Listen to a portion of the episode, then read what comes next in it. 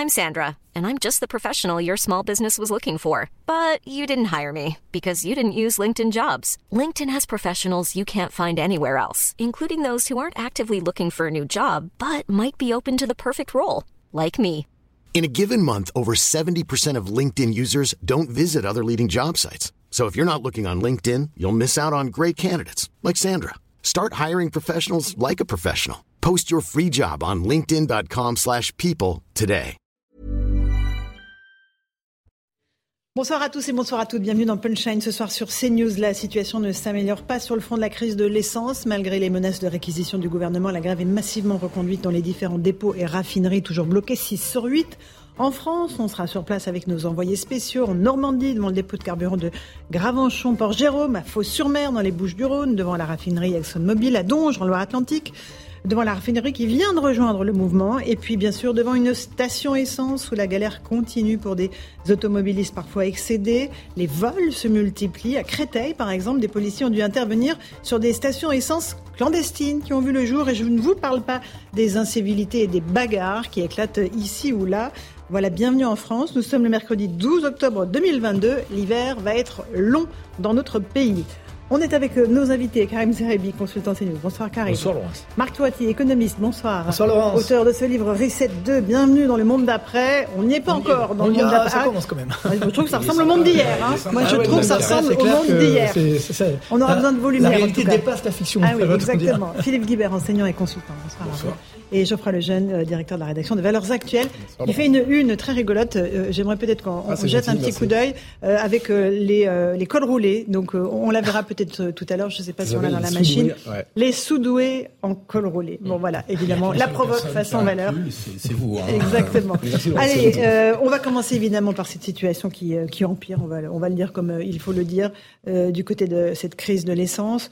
Six euh, raffineries ou dépôts de carburant sur huit qui sont bloqués. Le point avec Maxime Lavandier, je vous passe la parole. Au lendemain de l'annonce du gouvernement d'une réquisition des personnels d'Esso ExxonMobil, la menace a eu l'effet contraire. Les grèves déjà engagées sur les deux sites du pétrolier ont toutes été reconduites. Comme celle des trois sites de Total Energy, qui en compte quatre ce mercredi. La raffinerie de Donge, en Loire-Atlantique, a elle aussi décidé de se mettre en grève, comme l'annonce le délégué CGT de la raffinerie, Fabien Privé.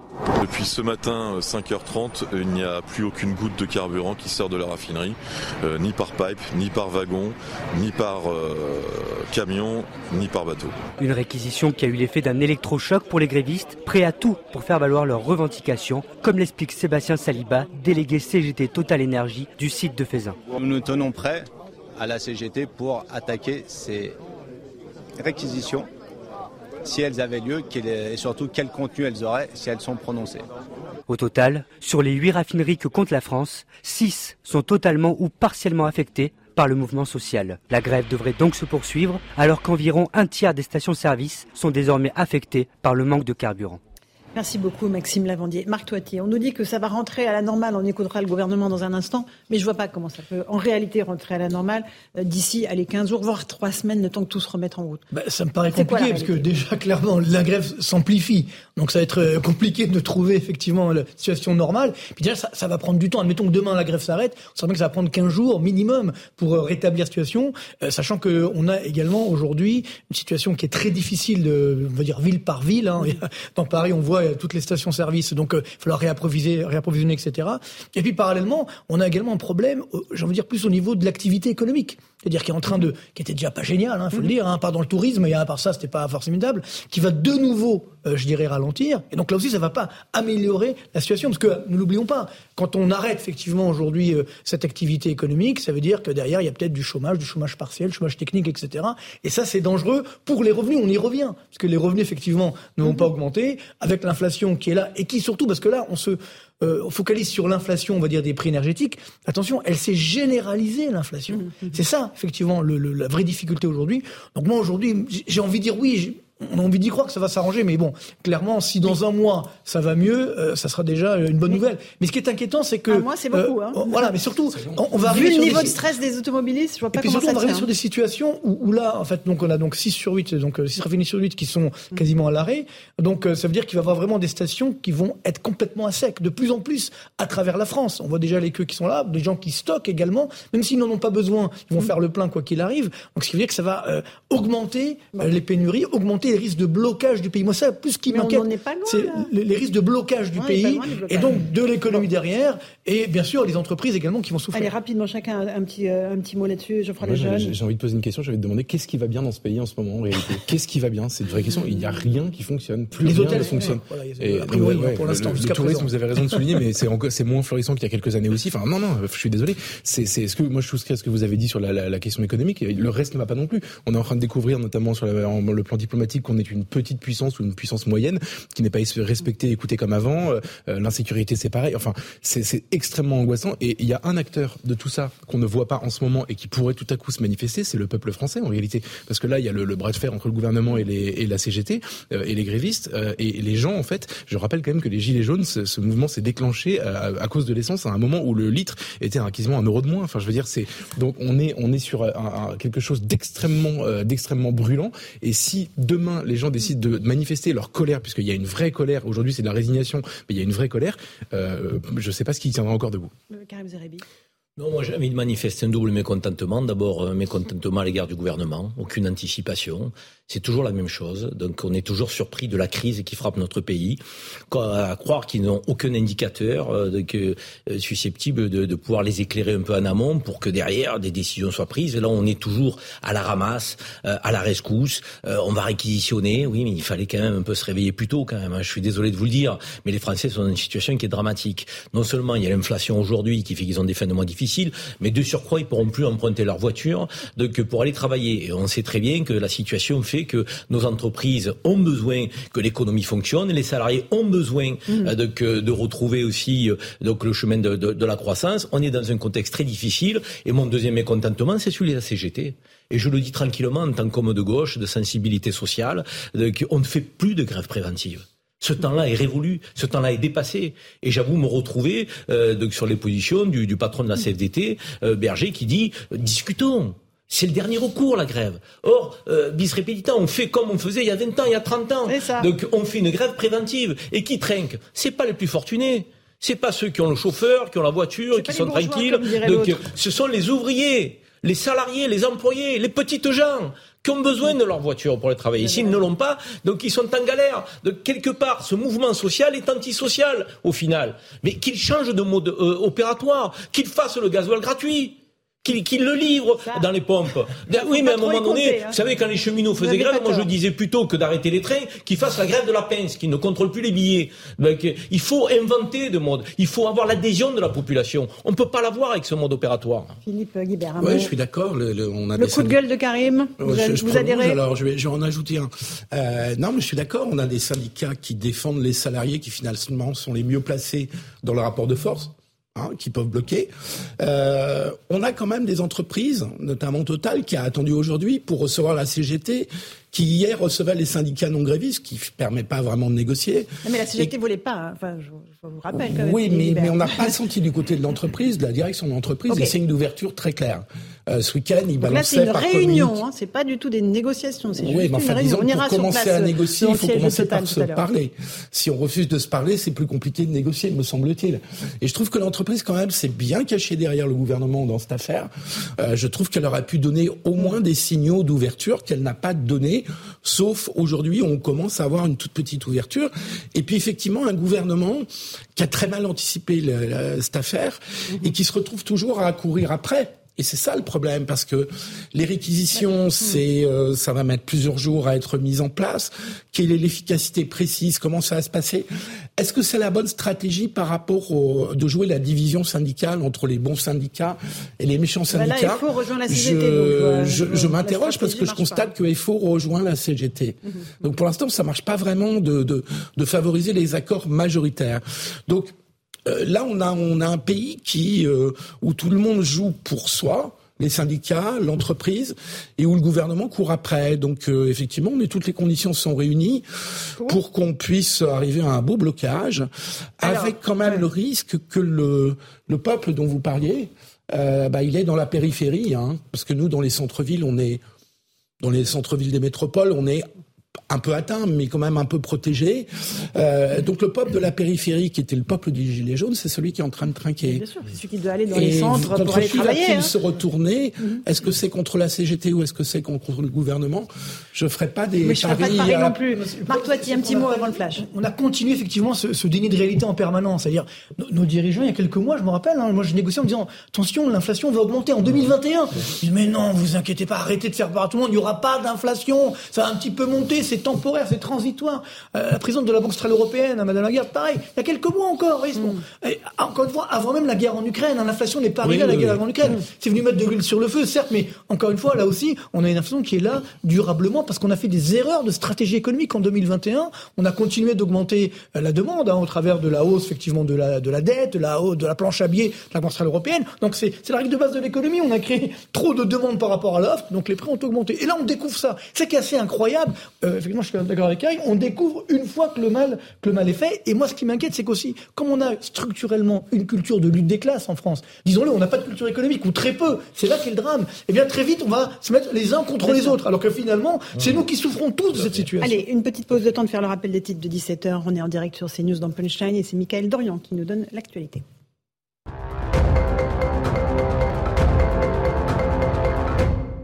La grève se poursuit chez Total Energy alors que les syndicats étaient reçus cet après-midi au siège du groupe pétrolier. La CGT a annoncé à la sortie de cette réunion que la direction n'était pas enclin à faire des propositions de nature à faire lever les blocages.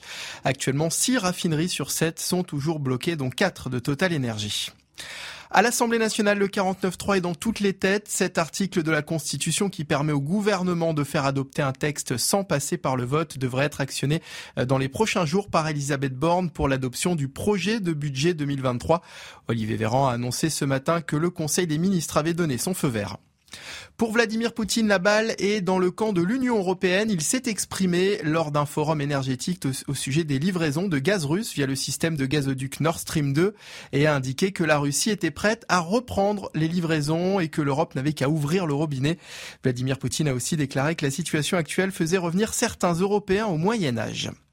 Et puis la centrale de Zaporizhia de nouveau coupée de toute source d'alimentation. Le directeur général de l'Agence internationale de l'énergie atomique a annoncé que la centrale devait encore s'appuyer sur des générateurs diesel d'urgence afin d'assurer les principales fonctions de sécurité dont le refroidissement des six réacteurs. Merci beaucoup, Michael Dorian, pour l'actualité. 17h sur CNews. On est en direct dans Punchline. La France s'enfonce dans la crise avec euh, cette crise de l'essence. On va tout de suite partir euh, devant euh, la raffinerie de Gravenchon-Port-Jérôme. C'est en Seine-Maritime où se trouve notre équipe, Jeanne Cancard et Fabrice Elsner. Bonsoir à tous les deux. Euh, on va parler dans un instant de, cette, de ce déplacement d'une délégation de députés du groupe France Insoumise. Mais d'abord, qu'est-ce qui se passe derrière vous? Est-ce qu'il y a eu des réquisitions? Est-ce que le, comment les salariés réagissent à cette nouvelle?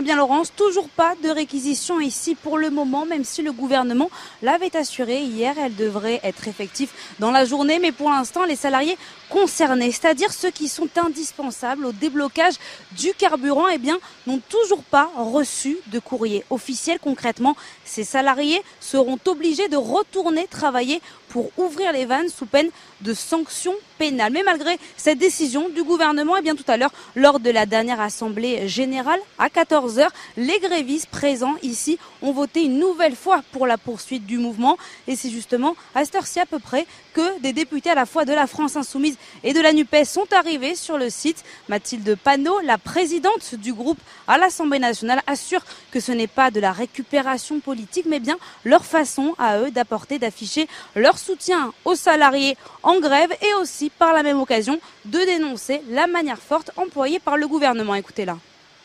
S'il y a des gens qui bloquent le pays aujourd'hui, ce ne sont pas les grévistes, mais c'est bien et bien ce gouvernement qui refuse l'augmentation des salaires, qui refuse la taxation des super profits, et que si dans des boîtes et des grands groupes comme Total ou Exxon, vous n'arrivez pas à avoir des augmentations de salaires qui sont des revendications qui sont légitimes, alors personne dans le pays ne l'aura. De leur côté, les quelques grévistes présents ici sur le site au moment de la venue de ces députés de la France insoumise, quand on les interroge eh bien, sur la venue de ces politiques, ils nous disent qu'ils n'ont pas vraiment d'avis, mais qu'ils espèrent simplement que ce n'est pas l'occasion pour ces députés d'avoir une nouvelle couverture médiatique, mais bien de porter, d'entendre leurs revendications qui ne comptent toujours pas lâcher. Merci beaucoup, Jeanne Cancard, Fabrice Elsner. On reviendra vers vous, évidemment, au cours de, cette édition spéciale. La manière violente du gouvernement, pour l'instant, les réquisitions, ils les ont même pas vu arriver. Et on parle de trois réquisitions, hein, de trois personnels réquisitionnés. Donc, bon, je pense qu'il faut avoir les, mots ont un sens quand même, Karim. Hein. Oui, puis c'est toujours pareil. C'est une annonce qui n'est pas suivie des faits.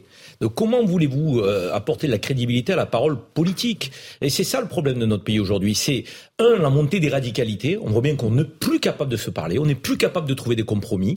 Donc euh, euh, Total qui a fait des bénéfices exorbitants, ça a été dit, évidemment, ne donne pas l'impression d'ouvrir la porte. Et de l'autre côté, on a une radicalité syndicale donc, qui fait grève avant de discuter. Donc c'est des radicalités qui s'affrontent. Et au milieu, on a un gouvernement qui fait la méthode Coué, qui nous donne toujours un dessin idyllique et qui n'est jamais suivi des faits dans la réalité. Donc la réquisition, je vais vous dire, ça peut être très simple. Hein. On fait venir des forces de l'ordre, non pas pour violenter les, les, les, les, les grévistes. J'ai trop de respect pour le droit de grève dans notre pays donc pour ouvrir les portes des raffineries, on a des, salariés qui ne veulent pas faire grève.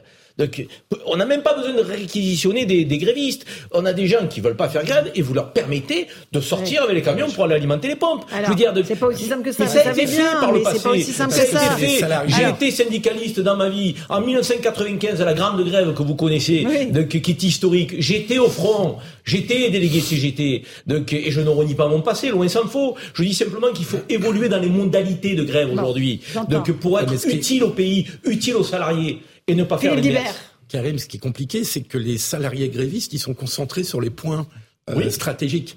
Et donc c'est eux qu'il faut réquisitionner parce que c'est pas les autres qui peuvent faire leur travail à leur place. Le truc est très bien conçu, hein. euh, c'est-à-dire qu'il s'agit pas effectivement tous les salariés ne sont pas grévistes, mais les stratégies, les, les salariés pardon qui sont à des postes stratégiques, qui sont ceux qui peuvent bloquer mhm. le système, sont ceux qui sont grévistes. Pas tous. Et donc la réquisition, elle va forcément intervenir sur des salariés qui sont euh, parmi les grévistes. Et donc c'est là où il va y avoir à un moment donné un rapport de force entre le, les préfets et puis les salariés grévistes, qui est de savoir si ces salariés vont accepter euh, d'être réquisitionnés. Euh, Est-ce qu'ils vont faire des recours? Est-ce qu'il va y avoir des recours? Des arrêts maladie? Des arrêts, j'allais le dire, des arrêts maladie. Et donc, est-ce que ça a marché? Parce que le pire pour le gouvernement est d'avoir un, un, langage en apparence ferme, mais qui est pas suivi d'effet. Mm. Or là, on est un peu dans le flou et je suis pas sûr que ça marche à tous les coups. J'espère qu'on n'aura pas droit à des images de violence, hein, en tout cas. Ah Parce qu'on n'a pas besoin de ça. Hein. il, y, en a déjà dans les stations-service, on le verra dans un instant. Il y a un enjeu de crédibilité, effectivement. Il y a un enjeu de crédibilité.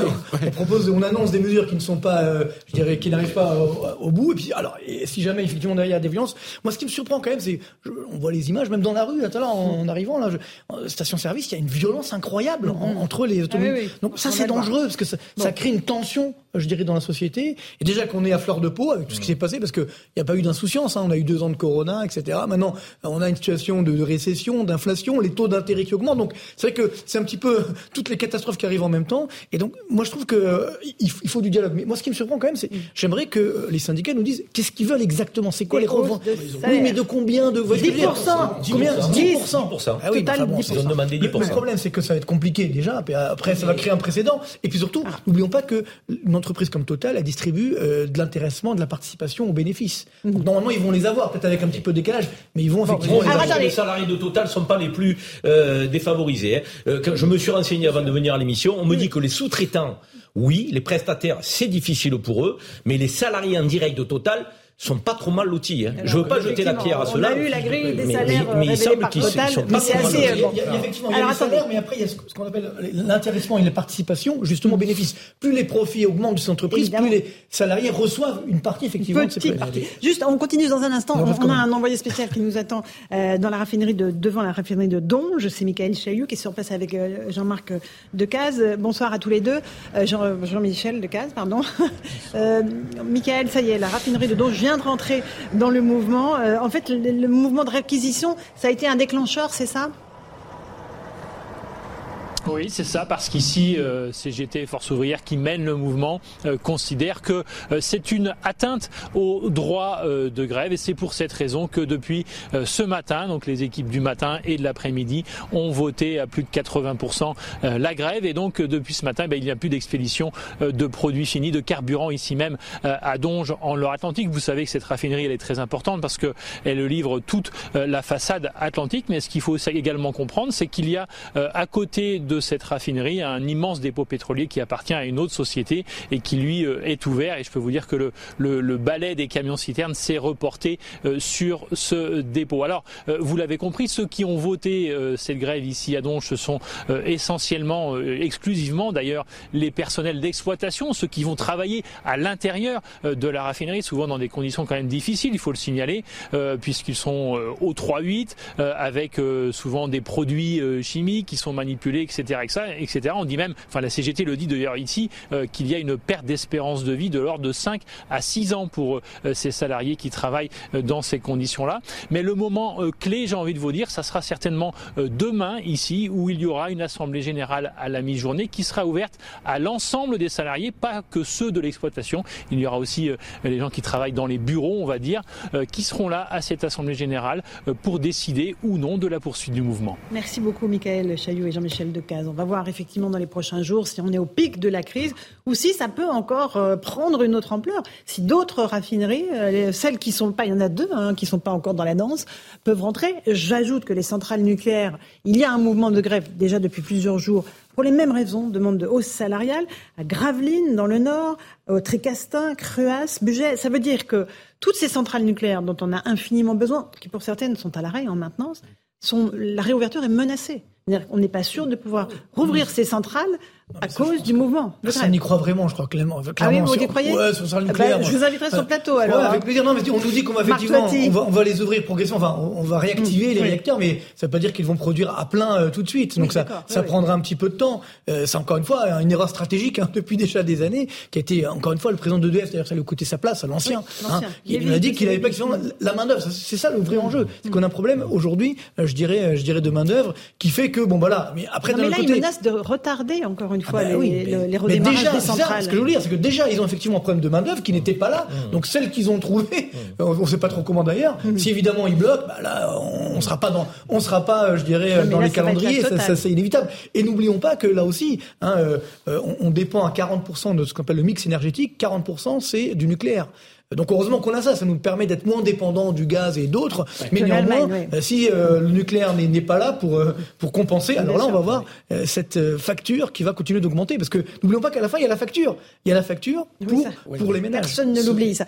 Philippe Guibert et après Karim. Allez-y. ce à quoi il faut s'attendre, c'est que tous les salariés qui sont en position de blocage, qui ont un pouvoir de blocage sur le pays, vont être tentés de se mettre en grève. Et c'est le risque que prend le gouvernement parce que euh, c'est là où je trouve que vous, vous le disiez à juste titre, on n'a absolument aucune culture du dialogue social, du compromis dans ce pays, et c'est un drame. Et donc tout le monde pense à son intérêt à court terme, pour pas dire grossièrement, tout le monde pense à sa gueule. Hein, en premier, et à son intérêt de court terme. Et donc il n'y a aucune négociation, et donc c'est une montée euh, aux extrêmes des deux côtés. Les entreprises refusent d'ouvrir le dialogue, euh, les syndicats refusent toute perspective de compromis et se mettent, comme on le disait, dans des positions de grève qui sont bloquantes. Et donc le résultat, c'est qu'après le gouvernement, il est désarmé parce que la réalité, c'est que c'est pas lui. Dans les entreprises publiques, il a un peu plus de pouvoir, mais dans les entreprises privées, c'est pas le gouvernement qui décide de l'augmentation. Donc moi, je trouve qu'il y a quand même, je suis entièrement d'accord avec tout ce que vous avez dit sur les syndicats et sur le gouvernement, je trouve quand même qu'il y a une petite responsabilité des directions d'entreprise euh, parce que quand même, l'intéressement, vous l'avez dit, oui d'accord, mais ça intervient en fin d'année, ça intervient avec décalage, euh, et donc les salariés sont pas obligés de parier sur un chiffre qu'ils ne voient pas venir encore et qu'ils verront venir qu'à la fin de l'année. Et en plus, ils ont eu une augmentation, ils ont eu une augmentation, je termine, de 3,5% avec une inflation qui est supérieure. Donc on pourrait attendre de la part des entreprises une contre-proposition pas à 10%, mais euh, enfin ça s'appelle une négociation. si on prend l'inflation française aujourd'hui, on est à 5,6%. Exactement. On demande 10%, c'est beaucoup. D'ailleurs, ça qui est complètement fou parce que mais 300, euh, c'est en dessous. Euh, vu que ce que ça nous a coûté, parce que le bouclier tarifaire nous coûte à peu près 25 à 30 mm. milliards par an d'euros, bien entendu, à, à, nous, hein, c'est-à-dire les contribuables. À la fin, c'est nous qui allons payer. Et on aurait pu s'attendre justement à une certaine paix sociale. Ça n'a pas du tout fonctionné. C'est-à-dire que vous allez aujourd'hui en Allemagne, ils ont 10% d'inflation. La moyenne de la zone euro, c'est 10% d'inflation. Vous voyez? Et alors, ce qu'on ne sait pas justement par rapport aux entreprises, ça, ça, il faut le dire, parce que bien sûr, il y a les salaires. Quand on regarde dans les coûts des entreprises, il y a ce qu'on appelle les prix de production. Ça veut dire les, les prix à la production ont très fortement augmenté. Aujourd'hui, je prends le cas de la France, on est à 27% d'augmentation des prix à la production. donc, ce qu'il faut savoir, c'est que si on augmente les salaires, eh bien, ça va encore augmenter les coûts de production, et donc après, on aura encore une inflation qui va augmenter, et ainsi de suite. Philippe, parce que Philippe, Philippe, non mais, non mais c'est intéressant ce que nous dit Philippe, mais je pense que euh, Philippe, il est, il est important de regarder entreprise par entreprise et situation des salariés à situation de salariés. Donc, et, quand on fait ce travail-là, effectivement, on peut se rendre compte que parfois, donc la grogne euh, et le mouvement de contestation est plus que légitime.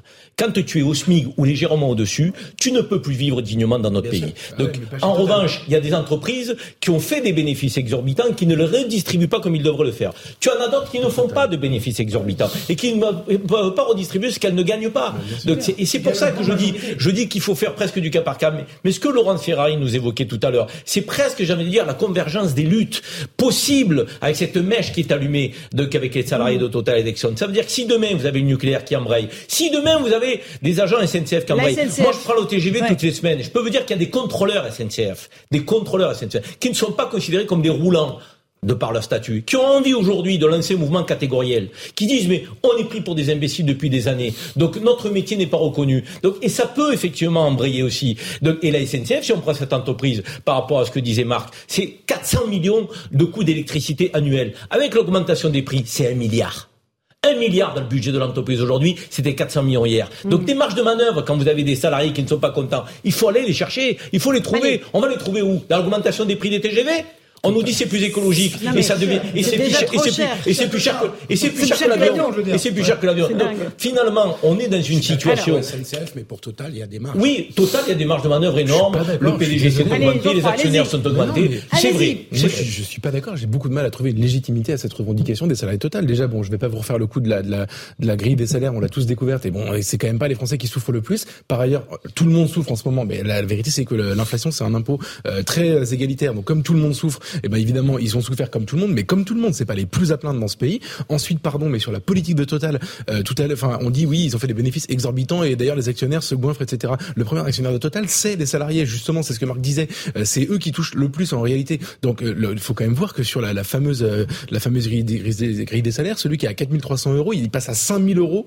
avec l'intéressement. C'est énorme. L'intéressement. Pas tous à 4300, pas tous, pas des pas tous, mais quand ils sont à 2000, 2002, certains.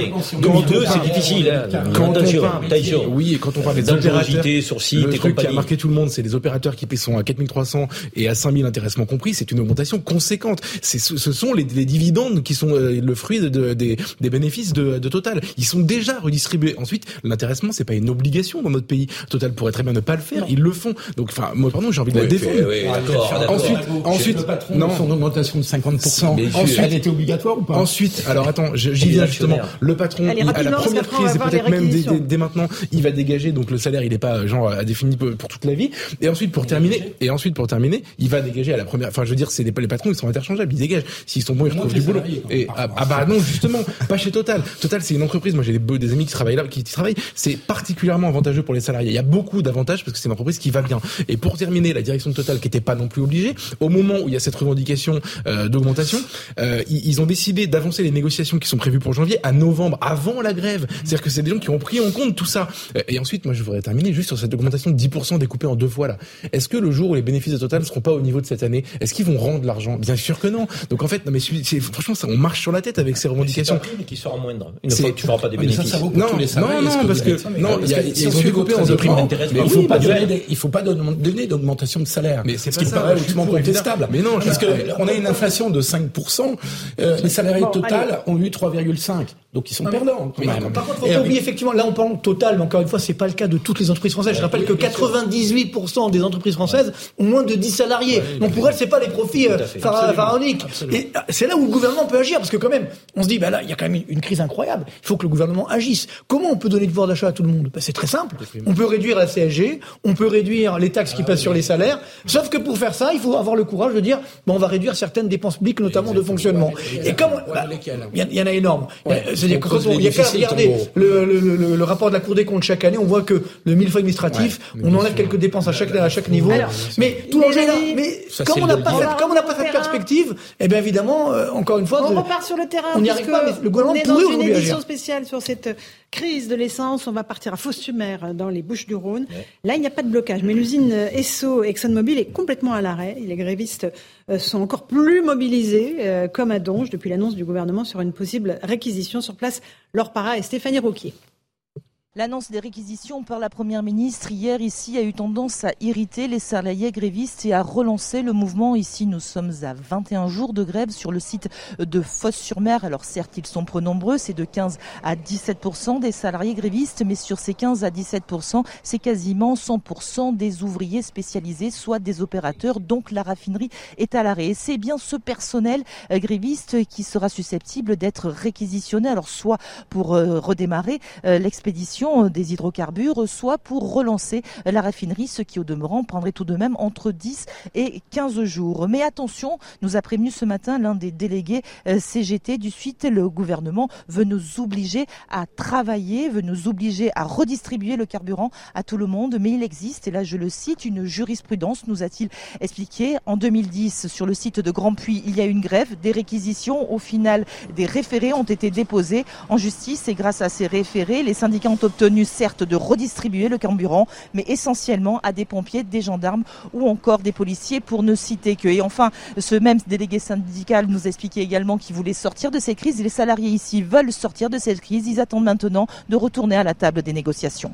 Merci beaucoup, Laure Para, effectivement. Et puis, selon un sondage CSA pour CNews, 71% des Français désapprouvent les syndicats qui ont décidé euh, de prolonger la grève dans les raffineries. 71%, c'est massif. Évidemment, le mouvement est impopulaire et on sait parce que voilà, on le voit. Mais en plus, voilà, c'est la prolongation de cette grève. C'est, quelque chose que les Français ne comprennent pas, quoi. Moi, je me demande c'est pas des fois une pub pour la voiture électrique. Parce que je veux dire, c'est quand même, c'est quand même incroyable. c'est vrai qu'on rêve tous d'avoir un, moteur. Ah bah, euh, mais donc, bon, moins blague, blague, à part, mais, mais quand même, encore une fois. Attends, laissez terminer. Il y a, une, non, il y, a, un vrai mécontentement qui est là. Encore une fois, parce qu'on a l'impression, moi, je suis d'accord, euh, ce qu'on dit à l'instant, c'est que euh, on a ce, ce, décalage entre fait qu'il y, a des Français qui souffrent, des salariés qui souffrent, puis d'autres finalement qui souffrent moins, et, et c'est ceux qu'on entend qui vont peut-être bloquer le pays. Ça, c'est quand même dommage. Donc, il faut, il faut retrouver, se rappeler qu'on est tous dans le même bateau aujourd'hui. On sort d'une pandémie, on est en récession, on a une inflation énorme. Bon, il faut, il faut aller de l'avant. Quoi, c'est ça.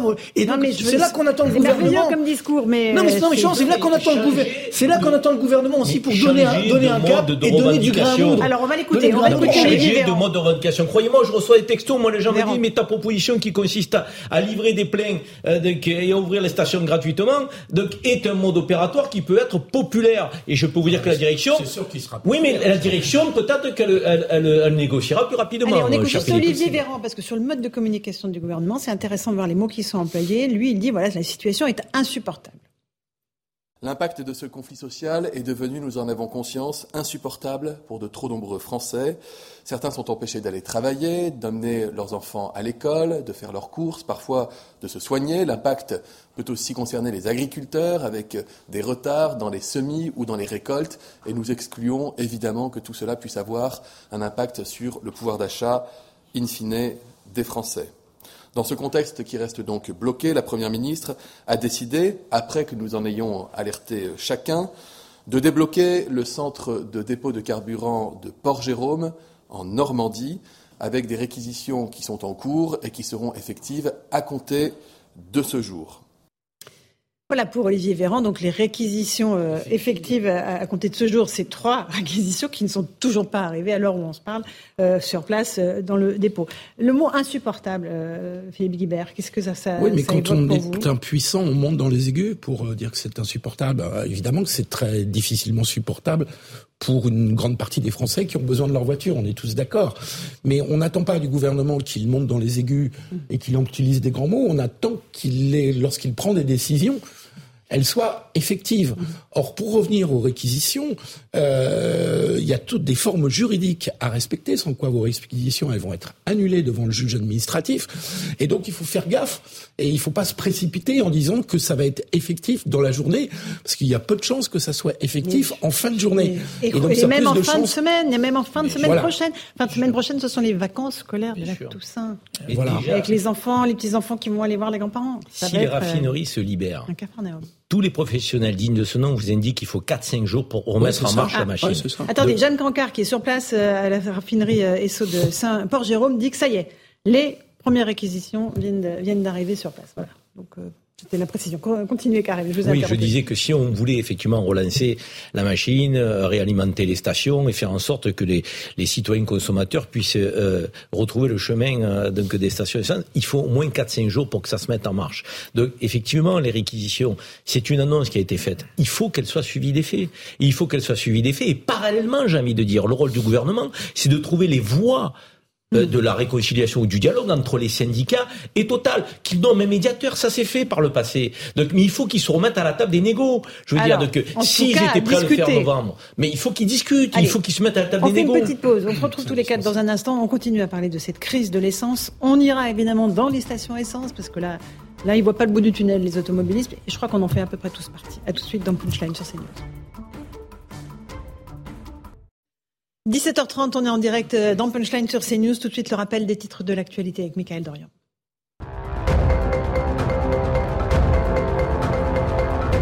La grève se poursuit chez Total Energy alors que les syndicats étaient reçus cet après-midi au siège du groupe pétrolier. La CGT a annoncé à la sortie de cette réunion que la direction n'était pas enclin à faire des propositions de nature à faire lever les blocages. Actuellement, six raffineries sur sept sont toujours bloquées, dont quatre chez Total Energy. La situation sanitaire avec le nombre de cas de Covid-19 qui augmente, Olivier Véran appelle à la vigilance. Après des mois d'accalmie, nous sommes face à une résurgence, a indiqué le porte-parole du gouvernement, en précisant que le taux d'incidence dépasse les 570 cas pour 100 000 habitants. 500 personnes sont désormais en soins critiques. Et puis l'Ukraine remercie la France pour l'envoi d'équipements militaires. Sur Twitter, Kiev a publié une vidéo originale dont vous découvrez euh, les images, un clip euh, implorant Paris de faire preuve de romantisme en envoyant d'autres pièces d'artillerie César. La vidéo devenue virale sur les réseaux sociaux est diffusée avec ces quelques mots. Sophie Marceau, Isabelle Adjani, Brigitte Bardot, Emmanuel Macron et les Césars. Voilà, merci beaucoup, euh, Michael Dorian, pour ce rappel des titres de l'actualité. On va voir du côté des stations euh, essence, parce qu'on est évidemment en train de parler depuis tout à l'heure de la crise euh, de l'essence. La situation continue de se dégrader. Les files d'attente, vous le savez, sont toujours présentes. Il y a beaucoup d'énervement, beaucoup d'incivilité, voire plus. On a appris qu'un chauffeur routier s'est fait braquer hier carrément sur une route avec un, fusil pour qu'on puisse siphonner son réservoir. Donc ça prend des proportions assez, assez folle. On, va rejoindre euh, Régine Delfour et Jean-Laurent Constantini. Bonsoir à tous les deux. Vous êtes euh, à Charenton-le-Pont. Quelle est la situation sur place, Régine?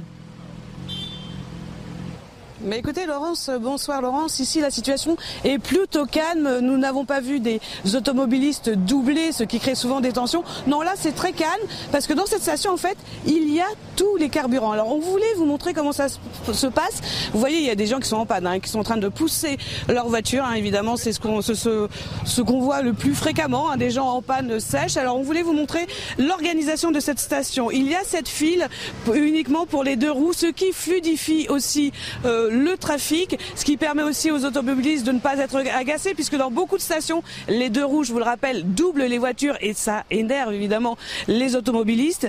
Il y a trois autres ponts pour euh, les voitures. Théoriquement, ils sont positionnés en fonction de, l'endroit de leur réservoir, ce qui fluidifie aussi également les choses. Alors, on voulait aussi vous dire, euh, Laurence, on a pu interroger hein, les différents euh, automobilistes ainsi que les conducteurs des deux roues. On leur demandait s'ils étaient pour ou contre la grève. Alors, ils nous disaient fait, nous on est pour, la plupart, on est pour le maintien du droit de grève, mais là ça suffit en fait. Il faut que ça cesse parce que nous ne travaillons plus depuis des jours, nous passons des heures à faire la queue pour essayer de faire le plein d'essence, pour essayer d'aller travailler. Et là, il faut vraiment que l'État fasse quelque chose, que ça, ça, ça s'arrête puisque nous n'avons plus de salaire, nous allons nous retrouver aussi totalement paralysés. Et c'est vraiment le sentiment qu'on a aujourd'hui, Laurent, c'est vraiment un ras-le-bol général. Merci beaucoup Régine Delfour, Jean-Laurent Constantini et j'ai peur que ce ras-le-bol continue encore un petit peu parce que la situation avec les réquisitions est, loin d'être claire. Écoutez, juste quelques réactions d'automobilistes interrogés euh, par Charles Baget et Adrien Spiteri. C'est une catastrophe. On n'arrive pas à gérer. J'ai déjà deux de mes collègues qui sont au chômage, qui ont dû arrêter, il n'y a plus d'essence. Donc euh, bah, on continue d'essayer de faire de la leçon euh, le mieux qu'on peut. Mais là, ça devient vraiment problématique. Ah, c'est un peu compliqué parce que c'est toujours les mêmes personnes qui sont mis un peu le couteau sous la gorge euh, pour euh, des restrictions, ce genre de choses. Après, on comprend, mais c'est toujours les mêmes qui payent les pots cassés, on va dire. Euh, je crois que notre pays est tombé bien bas, hein, je crois, hein, parce que là, c'est, ça devient dingue partout. Il nous manque vraiment un, grand dirigeant dans, notre pays, hein, je pense. Franchement, il nous faudrait un grand dirigeant, parce que là, je pense qu'on se fout de nous. Voilà, on se fout de nous, le cri du cœur de cet automobiliste, euh, jean je crois le jeune. les images en Russie, parce que là, ils doivent bien rigoler. Hein, c'est-à-dire, euh, si... Alors, c'est peut-être pas exactement une conséquence des sanctions contre la Russie. Non, c'est-à-dire, non, mais on est de prendre donneurs de leçons, de les écraser, etc. Donc là, oui, parce que vous savez comment ils manipulent l'information, donc forcément, ils, doivent, ils vont dire, voilà, bon. Ah oui, mais on n'est pas loin de la chienlit quand même, si on, peut reprendre un vocable euh, utilisé par le général à l'époque. Euh, Moi, je suis absolument, je suis absolument d'accord avec ça. C'est le, c'est le, symptôme d'un truc beaucoup, d'une crise beaucoup plus grave en réalité. C'est-à-dire que je pense qu'on assiste euh, ces derniers temps, je pèse vraiment le mot parce que je, je le dis pas par hasard, à une vraie décomposition en réalité sous nos yeux. Vraiment, quand je disais plus rien ne marche, en réalité, je, je pense que c'est vrai. Et ceci est une des illustrations, mais une seulement une des illustrations. C'est-à-dire que même si l'ordre revient dans les jours qui viennent ou dans les semaines qui viennent, le, le problème sera encore présent en réalité. Et notamment, on parlait de réquisition tout à l'heure. Euh, ce, qui, ce qui est très intéressant, c'est de voir l'absence ou la perte totale d'autorité de l'État en réalité. C'est-à-dire qu'il y a une loi, enfin, il y a la, loi permet la réquisition. Euh, là, il y, a, il y, a, un enjeu qui est un peu plus grand que les négociations euh, salariales chez Total. Euh, c'est c'est le, le, le bah, tout simplement le mm. fait que les gens puissent travailler, que la vie puisse continuer, etc. Et que la France entière soit pas paralysée à cause d'une situation sociale, quoi qu'on en pense, au sein d'une entreprise. et ça ne marche pas. Tout ça après le, la période de déni qui, qui a été celle, évidemment, comme d'habitude, très arrogante du gouvernement qui a dit vous inquiétez pas, circuler, ça va bien se passer. Et en fait, à la fin, euh, l'État n'est plus en mesure, mais depuis très longtemps, mhm. d'assumer une autorité qui est la sienne normalement. Et quand il le fait par hasard, euh, c'est souvent de la force euh, gratuite et violente. La, la, répression de manifestations, par exemple, les confinements abusifs, etc. On a vécu ça. Il s'est exercé, comme, comment dire, jamais à propos son autorité. Donc en fait, là, on attend quelque chose de lui d'assez simple. Il ne le fait pas. Donc la, réflexion de l'automobiliste, en fait, est très normale de tout de suite se tourner vers le dirigeant en disant mais qu'est-ce qu'il fait? Eh ben, il ne fait pas ce qu'il doit faire. Bien. Non, mais cette situation, elle doit nous amener quand même à, nous mettre un peu en perspective. La grogne sociale, euh, elle est loin de se terminer dans notre pays et je dirais même qu'elle ne fait que commencer. La situation économique et sociale est tendue et c'est pas demain qu'on va retrouver une prospérité donc, euh, et les belles années euh, que certaines générations ont pu connaître. Donc, il faut quand même se mettre en perspective. Les Français, il y a une inflation qui les frappe. Il y en a une perte de sens autour de la valeur travail. On a un État qui euh, euh, colmate des brèches avec des revenus sociaux, avec des aides, mais on voit bien les limites aussi de ce système. Donc certains en profitent, pas tous, mais on voit bien les limites de ce système. Ce que nous voyons là, ce que nous vivons là, nous amène à, à, à, entrevoir deux défis qui se présentent à nous. Le premier, c'est que le, poisson de la, le poison de la division, le poison de la division ne touche pas notre communauté nationale et que les salariés les plus en difficulté ne s'opposent pas les uns aux autres. Ça me paraît primordial. Sinon, on risque d'avoir mm. de, que des scènes de, de violence et de confrontation avec des situations qui deviendront vite insupportables pour les uns ou les autres. Et le deuxième sujet, c'est se réinventer quand on fait partie du mouvement social aujourd'hui, pour ne pas réitérer les recettes du passé. Et je pense au mouvement des Gilets jaunes qui n'avaient pas de syndicats à leur tête et qui ont emmerdé pendant des mois, permettez-moi l'expression, et pourtant je soutenais ce mouvement à l'origine parce qu'il était pour hmm. moi légitime, hmm. mais des commerçants ont tiré le rideau parce que ce mouvement donc, a desservi la cause de ceux qui souffrent aussi et qui ont besoin d'avoir de la respiration euh, donc, pour euh, vivre économiquement parlant. Ce qu'il faut conjuguer, c'est un, éviter qu'on se divise et deux, qu'à un moment donné, ces mouvements se réinventent et qu'ils ne soient pas impopulaires et qu'ils ne cumulent pas les difficultés avec les Français. Et ça, et ça, ça me paraît être un défi qui se présente aussi aux syndicats. S'ils ne se réinventent pas, ils seront pas suivis. Je crois que personne ne se réinvente en ce moment. J'ai bien peur que l'heure ne soit pas à la réinvention. Mais c'est bien le sujet. Moi, je pense qu'on est dans la répétition d'un scénario que les, les Français connaissent par cœur. C'est tout le temps la même chose. À la fin, c'est eux qui trinquent, c'est eux qui payent. Il y a eu le problème, je pense, du quoi qu'il en coûte. C'est-à-dire qu'en fait, pendant cette corona, on a lâché quand même, faut pas l'oublier, hein, plus de 500 milliards d'euros comme ça qui sont tombés du ciel.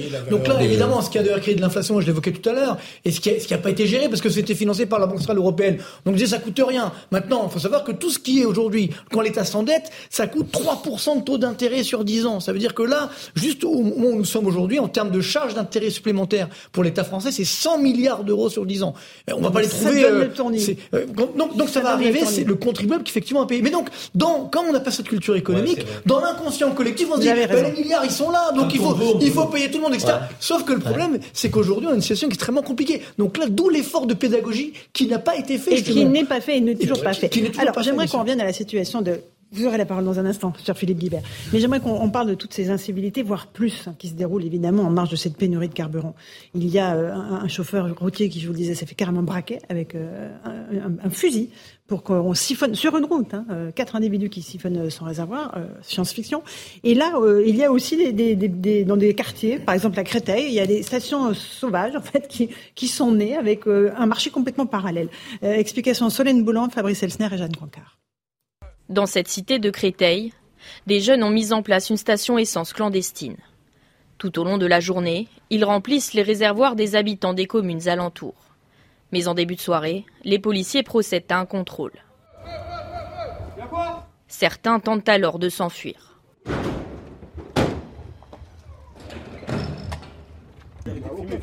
Sur place, les forces de l'ordre découvrent des entonnoirs, des bidons et des bouteilles vides.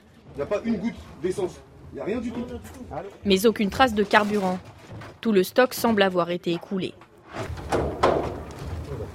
Aucun individu n'est pris en flagrant délit de vente à la sauvette. Pas d'interpellation possible. Au même moment, un arrêté tombe comme c'est déjà le cas dans plusieurs autres départements. Les bidons sont désormais interdits à la pompe. Les personnes ne peuvent plus faire le plein de jerrycans dans les stations. Parce que jusqu'à maintenant, c'est ce qu'ils faisaient. Ils avaient des stations, ils faisaient le plein pour vendre dans la comme ici à 3 euros le litre. Hein. En France, la vente à la sauvette est un délit puni de 6 mois d'emprisonnement et 3 750 euros d'amende. Voilà pour euh, ces, scènes assez surréalistes à, Créteil euh, où on voit ces, fils de voitures. Euh, on va écouter Nadine Morano qui était mon invitée ce matin. Elle, elle pense, elle dit que c'est le Far West. De, la France est devenue le Far West. Écoutez. Ah mais c'est la Far West. Non mais c'est plus la France. Enfin, moi quand je vois la situation en France, on, la France est dans une situation depuis dix ans de décadence, Madame Ferrari, de décadence. La sécurité n'est plus assurée, euh, la circulation des, des habitants n'est plus assurée. Aujourd'hui, on nous explique euh, à, en France, qui est en train de se tiers-mondiser, euh, qu'il euh, faut porter des cols roulés, il faut baisser son chauffage, alors que la France était un des pays avec sa filière nucléaire qui produisait l'électricité en abondance à un coût euh, moindre en Europe. Euh, et là, on se retrouve à expliquer que parce que euh, il y a eu un accord politique entre les Verts et, et la gauche, hein, entre François Hollande, M. Macron, idem, qu'on a sacrifié, sabordé notre filière nucléaire, on se retrouve dans une situation où on n'est plus en mesure de répondre aux besoins d'électricité des Français. Ce gouvernement est coupable. Voilà, je prends les jeunes. Bah, non, mais elle a raison surtout sur toute la ligne. C'est Philippe Guibert qui est pas d'accord. Ah oui, ça, il est pas, pas d'accord. On va lui non, mais moi, je bois les paroles de Nadine Morano. Elle a absolument raison, évidemment, sur l'abandon du nucléaire, sur le fait qu'on est, on est. Faux effets des boissons de Nadine Morano. Allez-y, allez-y, terminez, je Attention, les faits. Et non, bah, enfin, ou alors vous allez nous expliquer là où elle attend, mais en réalité, pardon, je suis désolé, sur le, le, le récit de ce qui s'est passé, ah bah non, c'est un accord politique entre François Hollande et les Verts, euh, poursuivi par Macron pour des raisons électoralistes, euh, qui fait rentrer Nicolas Hulot à arrêter le, le nucléaire. non, mais c'est réduire la part du nucléaire. Nadine Morano. Et non, s'agissait pas du tout d'arrêter le ah, nucléaire. Si, c'était divisé, c'était réduire la part du nucléaire. Complètement, je suis désolé. Le, nucléaire était à 75%. La perspective était à 25 ans, c'était de passer à 50. Bah, passer de 75 à 50, c'est pas du tout arrêter le nucléaire. Et donc l'explication, c'est ce que j'ai dit. Ah, mais non, mais c'est pas du tout la même chose que d'arrêter le nucléaire. Mais non, mais c'est jamais été question d'arrêter le nucléaire. Réduire la part du nucléaire, ça veut dire donc se rendre dépendant d'autres énergies qui ne marchent pas aussi bien. C'est tout, c'est aussi simple que ça. Arrêter Fessenheim, c'était une mauvaise idée, par exemple. Oui, mais c'était un autre débat, mais par contre, le père, le père euh, d'EDF, ça fait 12 ans qu'il est en retard et qu'il ne marche pas et qu'il nous a coûté beaucoup plus cher. Le constat de la France du Far West, carrément. La France du Far West, elle est là, sous nos yeux. Les images de Créteil, parce qu'effectivement... Ça laisse un Créteil, c'est pas le Far West. On peut avoir un débat sur le nucléaire, mais là, c'est les images que nous avons vues qui doivent nous interpeller. Et effectivement, euh, tout à l'heure, je crois que c'est Geoffroy qui euh, évoquait la perte d'autorité de l'État. Euh, voilà un, nouveau symbole de la perte d'autorité de l'État. En fait, on a l'impression dans notre pays euh, que quasiment tout est permis, dans une forme de je dirais pas d'impunité, mais on n'a plus peur. On n'a plus peur de l'État, on n'a plus peur de l'autorité que peut incarner de l'institution police. Euh, on, se dit que finalement, dans une sorte de, euh, de, de, de, système un peu qui est celui de la débrouille, donc on peut mm. tout faire euh, et tout se permettre. C'est de la folie. Moi, je me souviens des images où on voyait dans les quartiers nord de Marseille les Nigériens qui venaient déloger des locataires de à coups de, machette. Des Nigériens qui étaient en situation irrégulière, permettez-moi quand même de le préciser. Parce que moi, j'aime pas quand on fait la confusion entre des immigrés en situation régulière qui travaillent, qui servent l'économie du pays, qui sont utiles et qui aiment la France, et ceux qui sont en situation irrégulière, qui se permettent de tout et n'importe quoi. Donc, et ça donnait aussi une image qui, qui, nous sautait à la figure et on se disait mais, mais l'État républicain, il est où? Et là, c'est pareil pour vous? Mais c'est pareil, c'est pas un mm. régime de faiblesse, la République, logiquement. Mm. Même si on est en situation de crise, mm. on doit maîtriser un tantinet quand même, donc, euh, ce qui fait la cohésion nationale. Or là, on sent que il y a tout qui part à volo. C'est inquiétant. D'un point de vue économique, on a besoin d'une stabilité, d'une stabilité effectivement sociale, sociétale. Et aujourd'hui, c'est-à-dire le simple fait de d'avoir cette idée-là, de dire ben voilà, on va faire euh, station-service euh, clandestine, ça montre bien où on en est. Moi, je viens des cités HLM d'Orly, j'étais pas loin de Créteil d'ailleurs, et donc c'est vrai que bon, on, voit, ça, ça fait. On pouvait pas euh, imaginer à notre époque ce qu'on voit là. Ouais, mais ça, ça, fait, ça fait 30 ans déjà, mais je veux dire aujourd'hui, ça, existait, ça déjà. Mais ce qui est fou, c'est que c'est pas arrivé comme ça du jour au lendemain. Ça fait 30 ans qu'on n'a rien fait, qu'on a laissé faire. Ça qui est assez incroyable. Allez, Geoffroy. Et euh, euh, pour répondre à Karim sur la, question du Far West euh, évoquée par Nadine Morano, moi, il y a l'affaire d'hier là de Villiers-le-Bel qui m'a profondément choqué. En réalité, elle prouve quoi C'est que alors Villiers-le-Bel, je rappelle, une station essence qui est prise d'assaut par des voyous, qui la mettent en coupe réglée, qui décident qui a le droit de venir se servir. Toi, t'es de mon quartier, ok, tu viens. Toi, t'es pas du quartier, tu t'en vas, et qui vendent l'essence au prix qu'ils veulent. Et si vous ne voulez pas accepter leur tarif, ils cassent la voiture. Et ce qui est assez intéressant et en même temps désespérant dans cette histoire, c'est qu'en en fait, au fond, il y a une autorité. C'est juste que c'est plus celle de l'État. Il y a une autre autorité qui s'est substituée et c'est comme le c'est le cas dans beaucoup d'autres domaines, euh, notamment le, euh, quand on parle de trafic de drogue, c'est un peu ce qui se passe mmh. aussi dans certains quartiers. Et, euh, et en réalité, c'est c'est à ça qu'on insiste. Donc je rebondis sur ce que disait Karim tout à l'heure parce que je pense que ce qui est profondément en fait en cause, c'est bien plus grave que l'essence et que l'assaut d'une d'une d'une d'une d'une station-service. Pardon, merci Laurence. Euh, c'est c'est qu'en fait au fond presque plus personne, ce que tu disais Karim tout à l'heure, ne partage un projet commun pour le, la nation. C'est-à-dire que on est une nation d'individus, on est une mm. nation d'individus, mais ça, c'est presque philosophiquement, ça remonte aux lumières en réalité. On, on s'est construit comme ça, ça a tenu, ça a survécu parce qu'il y avait un fort, euh, un, fort attachement à la notion de nation, etc. Et ça s'est délité. Et on est en train de vivre la fin de ce délitement. C'est-à-dire que la décomposition de question de je pense, est une conséquence de ça. Euh, Marc, par exemple, dit très régulièrement qu'il faudrait, par exemple, revoir les dépenses de l'État, refonder tout. On peut le faire à condition de savoir où est-ce qu'on va tous. Il faut, il ne peut se faire que là-dessus. Et on l'a perdu. On, on, est en train d'arriver à la fin de, du moment où, euh, où ce, ce, ce, cette chose magnifique existait encore, et on ne pourra pas reconstruire. Moi, c'est ça qui m'inquiète le plus, sans philosophiquement rompre en fait avec cet individualisme qui nous a gangréné et qui a fait que nous sommes devenus des consommateurs bêtes et méchants, et que donc on assiste à ce genre de scène. il, faut un chef, il faut un chef avec une vision du monde. Bien sûr. De, qui emmène où on va. C'est ça aujourd'hui qui, qui nous manque malheureusement. Bah alors, euh, de nous dire voilà où on va et comment on va le faire avec la pédagogie. Un petit mot avant qu'on parle de la réunion chez Total qui peut être. Ouais, c'est pas de l'individualisme, c'est de l'individualisme alors à ce moment-là, soit communautaire, soit corporatiste. C'est-à-dire qu'on a des acteurs, euh, bon, on a des petites mafias dans certains quartiers. Euh, Villiers-le-Bel, c'est peut-être une euh, manifestation de ça. Pour l'instant, on n'a qu'un seul exemple. Dieu merci, j'espère qu'il n'y en aura pas d'autres. On a des syndicats, je le répète, qui défendent des intérêts corporatistes à court terme euh, sur certains salariés, sur des catégories de salariés. On a des chefs d'entreprise. Je parle des grandes entreprises parce que vous avez raison. On ne parle pas des petites entreprises que vous évoquiez tout à l'heure. On a des chefs d'entreprise qui ont un comportement qui fait que la France, pour eux, n'est plus non plus le cœur de leur marché. C'est bien le cas Total. Et donc l'application d'une entreprise comme Total sur le territoire national n'a plus du tout la même importance et la même, euh, le, même engagement de la part de la direction de l'entreprise qu'il y a 15 ans ou il y a 20 ans. Et on a un État qui, qui a des moyens qui sont de moins en moins efficaces. Les réquisitions sont un bon exemple parce qu'on sait qu'on est sous la menace de recours juridiques qui peuvent casser la réquisition. Et on parle de trois réquisitions. et on parle que de trois réquisitions. Voilà. Donc on est dans un jeu extrêmement complexe où tout le monde joue en groupe et en tribu pour défendre son bout de gras. Alors, personne. Bah, c'est marrant parce que j'ai l'impression que, le gouvernement l'impression que le politique il est sur une autre planète. Qui fait le droit Qui qui légifère Qui doit remettre un peu d'ordre dans la Maison de France pour dire que ça c'est possible, ça ça ne l'est pas C'est comme quand on voyait des squatteurs d'occuper des maisons de propriétaires, de petits propriétaires souvent retraités qui ont payé toute leur vie pour avoir une maison. Donc à la fin de leur vie, on dit ouais mais le droit n'est pas du côté des propriétaires. Mais qui fait le droit? On n'a qu'à le changer. On a une assemblée nationale qui doit qui doit agir en ce sens. Donc il faut qu'on arrête de voir le politique subir. Il ne fait que subir. C'est insupportable. On va juste se rendre au siège de, de Total, euh, puisqu'il y a eu une réunion, une réunion, attention, je ne parle pas de négociation, une réunion entre Total Énergie et les différents syndicats, y compris la CGT. C'est la première fois hein, que le dialogue est renoué. Euh, sur place, Eric de Maten et Thibault Marcheteau. Qu'est-ce que ça a donné cette réunion, Eric c'était une réunion euh, inattendue, elle n'était vraiment pas prévue. Et en fait, c'est Total qui a tendu la main aux syndicats. Alors, certains étaient en visioconférence, d'autres, comme la CGT, sont venus. Et ça, c'est un point important. Parce que finalement, euh, lorsqu'est sorti le porte-parole de, la CGT Énergie, j'ai compris quand même qu'il y avait un semblant de discussion déjà amorcée. D'un côté, Total est prêt à entamer des discussions. Ce qu'ils ont dit, c'est simple. OK, vous avez euh, les raffineries qui sont bloquées, mais surtout, libérez maintenant l'acheminement, que l'on puisse charger les tankers, les pipelines, les camions pour que l'on transporte du carburant en France. Ça, c'est le premier point. Et en face, la CGT a dit, nous allons consulter la base.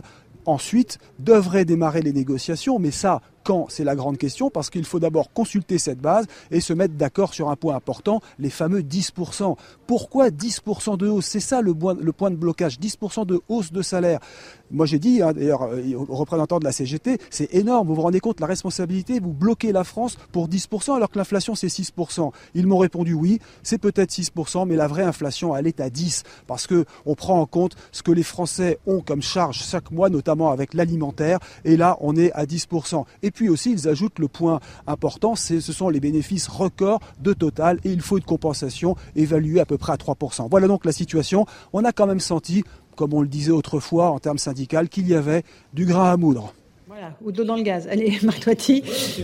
Tant mieux, hein, on espère tous qu'on va sortir de ce blocage, bien entendu. Hein, mais euh, bon, encore une fois, même si on sort demain, ça va prendre du temps avant de retrouver une situation euh, normale. Et puis, ce qui est dangereux, c'est, euh, je dirais, c'est les fêtages d'huile. C'est-à-dire que effectivement, ça incidote à se dire, ben voilà, si eux ils ont 10%, ben pourquoi pas nous, etc. Alors, c'est vrai que sur l'inflation, parce qu'il y a l'inflation, c'est comme la, la météo, il y a les températures ressenties et puis effectives.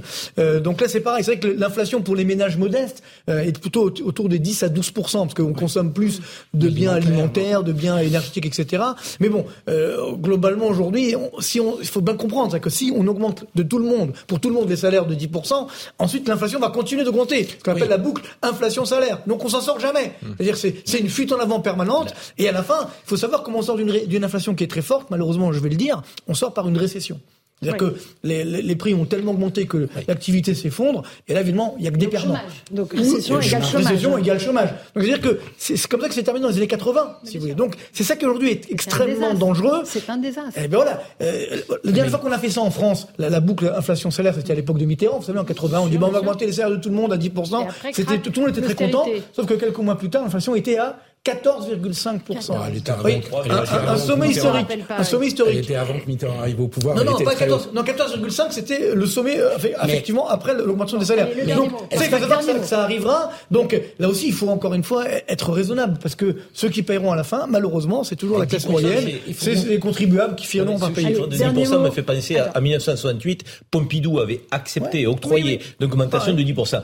68, vous vous rendez compte de la situation cataclysmique dans laquelle on était? On n'en est pas là. Moi, je dis que les salariés aujourd'hui et la CGT devraient être raisonnables, demander une augmentation, certes, de salaire, mais avoir des primes peut-être conséquentes aussi aux bénéfices que fait l'entreprise.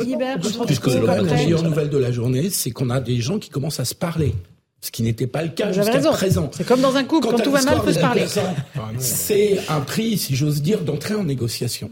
Le but d'une négociation, c'est pas de donner raison à un seul côté. Donc, c'est de trouver un compromis, un compromis intelligent. Donc, la bonne nouvelle, c'est qu'il se parle. de trouver un compromis. Allez, on fait une petite pause. Merci Marc Toiti, récit 2. Bienvenue dans le monde d'après, votre livre d'édition. Bouquelis. Voilà, merci beaucoup. On se retrouve dans un instant sur CNews et sur Europe 1. On reparlera de cette crise de l'essence. La France s'enfonce dans la crise. On sera sur place euh, dans la, dans la raffinerie Esso ExxonMobil de Gravenchon, Port-Jérôme. tout de suite, où les premières réquisitions viennent de tomber. À tout de suite. Bonsoir à tous et bonsoir à toutes. Bienvenue dans Punchline ce soir sur CNews et sur Europe 1. L'amélioration dans les stations essence, c'est pour quand? Le gouvernement affirme que cela va s'améliorer dans les prochains jours, mais difficile de le croire en voyant les files d'attente s'allonger et surtout les grèves reconduites dans les six raffineries et dépôts de carburant toujours bloqués. Est-ce le début de la chienlit? On en débat ce soir. On sera sur place avec nos envoyés spéciaux en Normandie devant le dépôt de carburant de Gravenchon, Port-Jérôme, à Fos-sur-Mer devant la raffinerie, ExxonMobil, à Donge en Loire-Atlantique, puis bien sûr dans les stations essence où la galère continue pour les automobilistes. Il faut savoir aussi que les salariés des centrales nucléaires débrayent également pour des revalorisations salariales. Édition spéciale ce soir dans Punchline. Avec ce sondage CSA pour CNews, 71% des Français désapprouvent les syndicats qui ont décidé de prolonger le mouvement dans les raffineries. Voilà le menu. On en débat dans un instant dans Punchline, juste après le rappel des titres de l'actualité.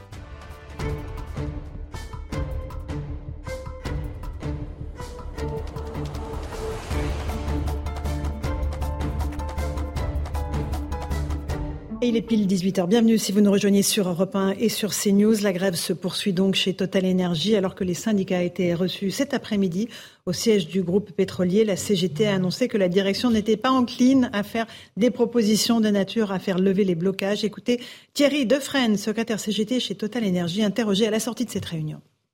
On ne fait pas grève pour créer une pénurie. On fait une grève pour montrer à la direction qu'il y a un mécontentement et que les salariés ont réclamé quelque chose. Ça fait six mois qu'on dit à la direction. Six mois. Toutes les organisations syndicales disent il faut discuter sur une mesure de rattrapage 2022.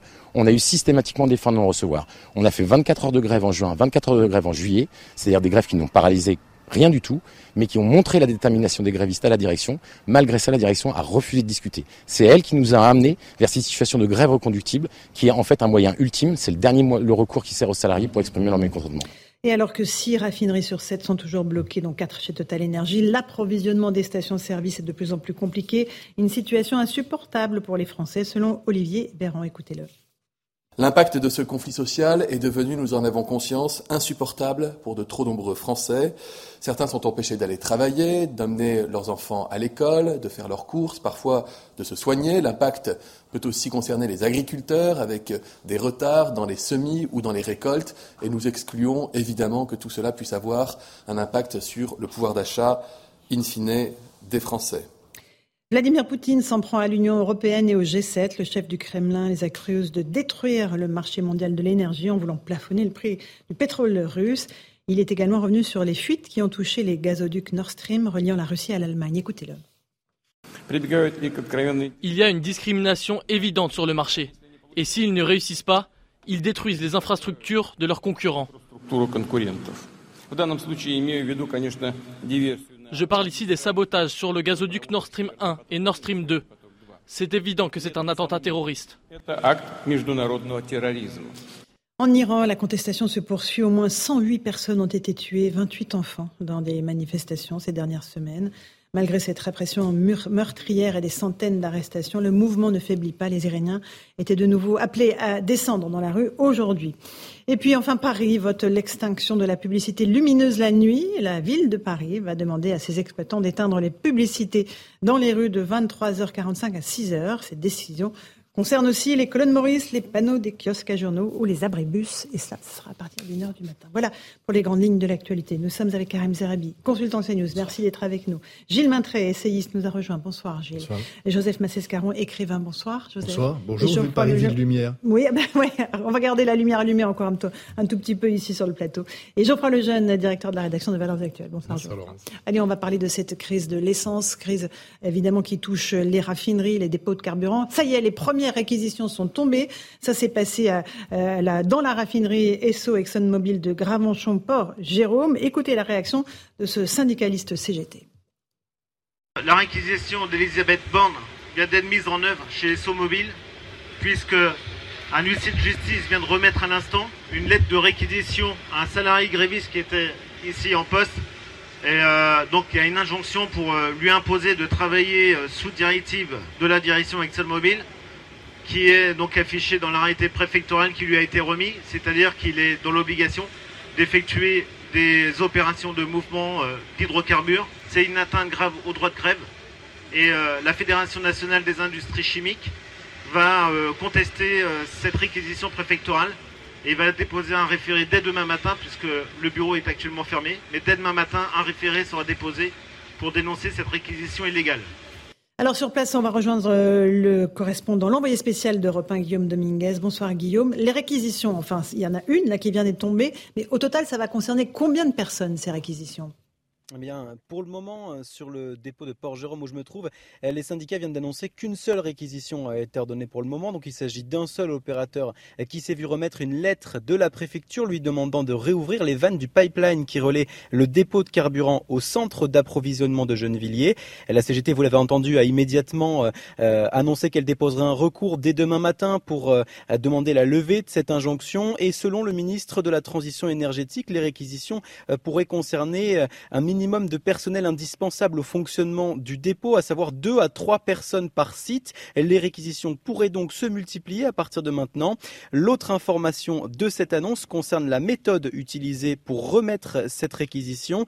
Euh, c'est un huissier de justice qui s'est chargé d'apporter la lettre aux salariés et non pas les forces de l'ordre qui, selon le protocole, sont chargées d'escorter le gréviste réquisitionné jusqu'à son lieu de travail. Une victoire pour les syndicats qui ont négocié une partie de l'après-midi avec la préfecture, justement pour éviter ce cas de figure. Merci beaucoup Guillaume Dominguez, envoyé spécial d'Europe 1, évidemment, avec, pour ces précisions. Euh, Geoffroy Lejeune, euh, atteinte grave au droit de grève, a dit tout à l'heure le syndicaliste CGT. On parle de la réquisition d'une seule personne. Alors déjà, est-ce qu'une seule personne, c'est une atteinte grave au droit de grève? Et deuxièmement, est-ce que c'est comme ça que réellement on pense qu'on va régler la situation, normaliser la situation dans les prochaines heures? Alors déjà c'est faux euh, ce qu'il dit, puisqu'il dit c'est une réquisition illégale. Non, c'est la loi qui prévoit justement les réquisitions. Euh, ensuite, le, le, le, tribunal administratif dira ce qu'il pense de cette réquisition, et à ce moment-là, on verra si elle est légale ou pas. Mais pour l'instant, on n'en sait rien. Euh, et ensuite, pour compléter ce que disait Karim tout à l'heure quand on en parlait, je suis absolument d'accord avec le fait que l'État organise sa propre impuissance euh, à, à, à, rendre possible la contestation de ses décisions en permanence. C'est mmh. vrai euh, en l'espèce là, c'est vrai aussi quand on parle, euh, par exemple, d'expulsion des clandestins, etc. On n'y arrive pas. Pourquoi? Parce que l'État a donné des possibilités de recours qui en fait sont indues. Donc en réalité, euh, moi je trouve que c'est une très bonne chose. Malheureusement, cet État, l'État est faible, son autorité est contestée. Et d'ailleurs, je suis pas du tout optimiste sur la suite, malgré la mmh. réunion, etc. Parce que euh, je pense que ce mouvement de grève qui est en train de se généraliser, notamment dans le nucléaire, etc. En fait, c'est une grève d'opportunité. Ils sentent qu'il y a un moment, qu'il il y a un blocage possible et que donc c'est le moment de s'engouffrer dans la brèche. Il y a une faille. on va juste repartir sur le terrain une seconde et je vous passerai la parole ensuite. Jeanne Cancard est l'envoyé spécial de CNews avec Fabrice Jeanne, euh, quelle est l'ambiance sur place? Vous êtes vous euh, aussi à la raffinerie euh, de Gravenchon-Port-Jérôme, en Seine-Maritime. L'atmosphère autour de vous, il y a les réquisitions, puis il y a eu une délégation de députés de la France Insoumise qui est venue dans l'après-midi. C'est cela, Jeanne? Exactement, Laurence. Plusieurs députés de la France Insoumise et de la NUPES sont arrivés tout à l'heure à 14h sur le site. Mathilde Panot, la présidente du groupe à l'Assemblée nationale, est venue. Elle a rencontré les salariés. Elle assure que ce n'est pas pour faire de la récupération politique, mais bien pour afficher, pour apporter son soutien aux salariés grévistes et aussi dénoncer ce qu'elle estime être la manière forte employée par le gouvernement, puisque selon elle, les salariés en grève demandent simplement à toucher, à bénéficier des super profits du géant pétrolier. Écoutez la présidente du groupe. S'il y a des gens qui bloquent le pays aujourd'hui, ce ne sont pas les grévistes, mais c'est bien et bien ce gouvernement qui refuse l'augmentation des salaires, qui refuse la taxation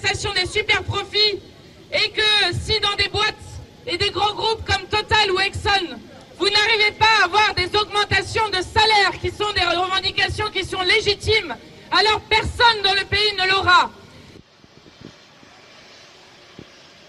En ce moment, l'ambiance est un peu plus calme ici sur le site. Évidemment, les salariés grévistes sont remués par la réquisition qui est tombée tout à l'heure pour l'un de leurs collègues. Il faut savoir qu'ici aussi sur le site, ce n'est pas un homme politique, mais c'est le secrétaire général de la CGT, Philippe, Philippe Martinez, qui est attendu d'ici quelques minutes. Merci beaucoup, euh, Jeanne Cancard. N'hésite pas à nous faire signe quand il sera sur place. Joseph Massescaron, alors C'est clair, c'est l'endroit où il faut être. Pas de, pas de récupération politique, surtout. Si vous n'êtes pas là, vous n'existez pas politiquement. C'est l'endroit où il faut pas syndicalement, vous n'existez pas socialement et vous n'existez pas médiatiquement. Mhm. C'est l'endroit où il faut être.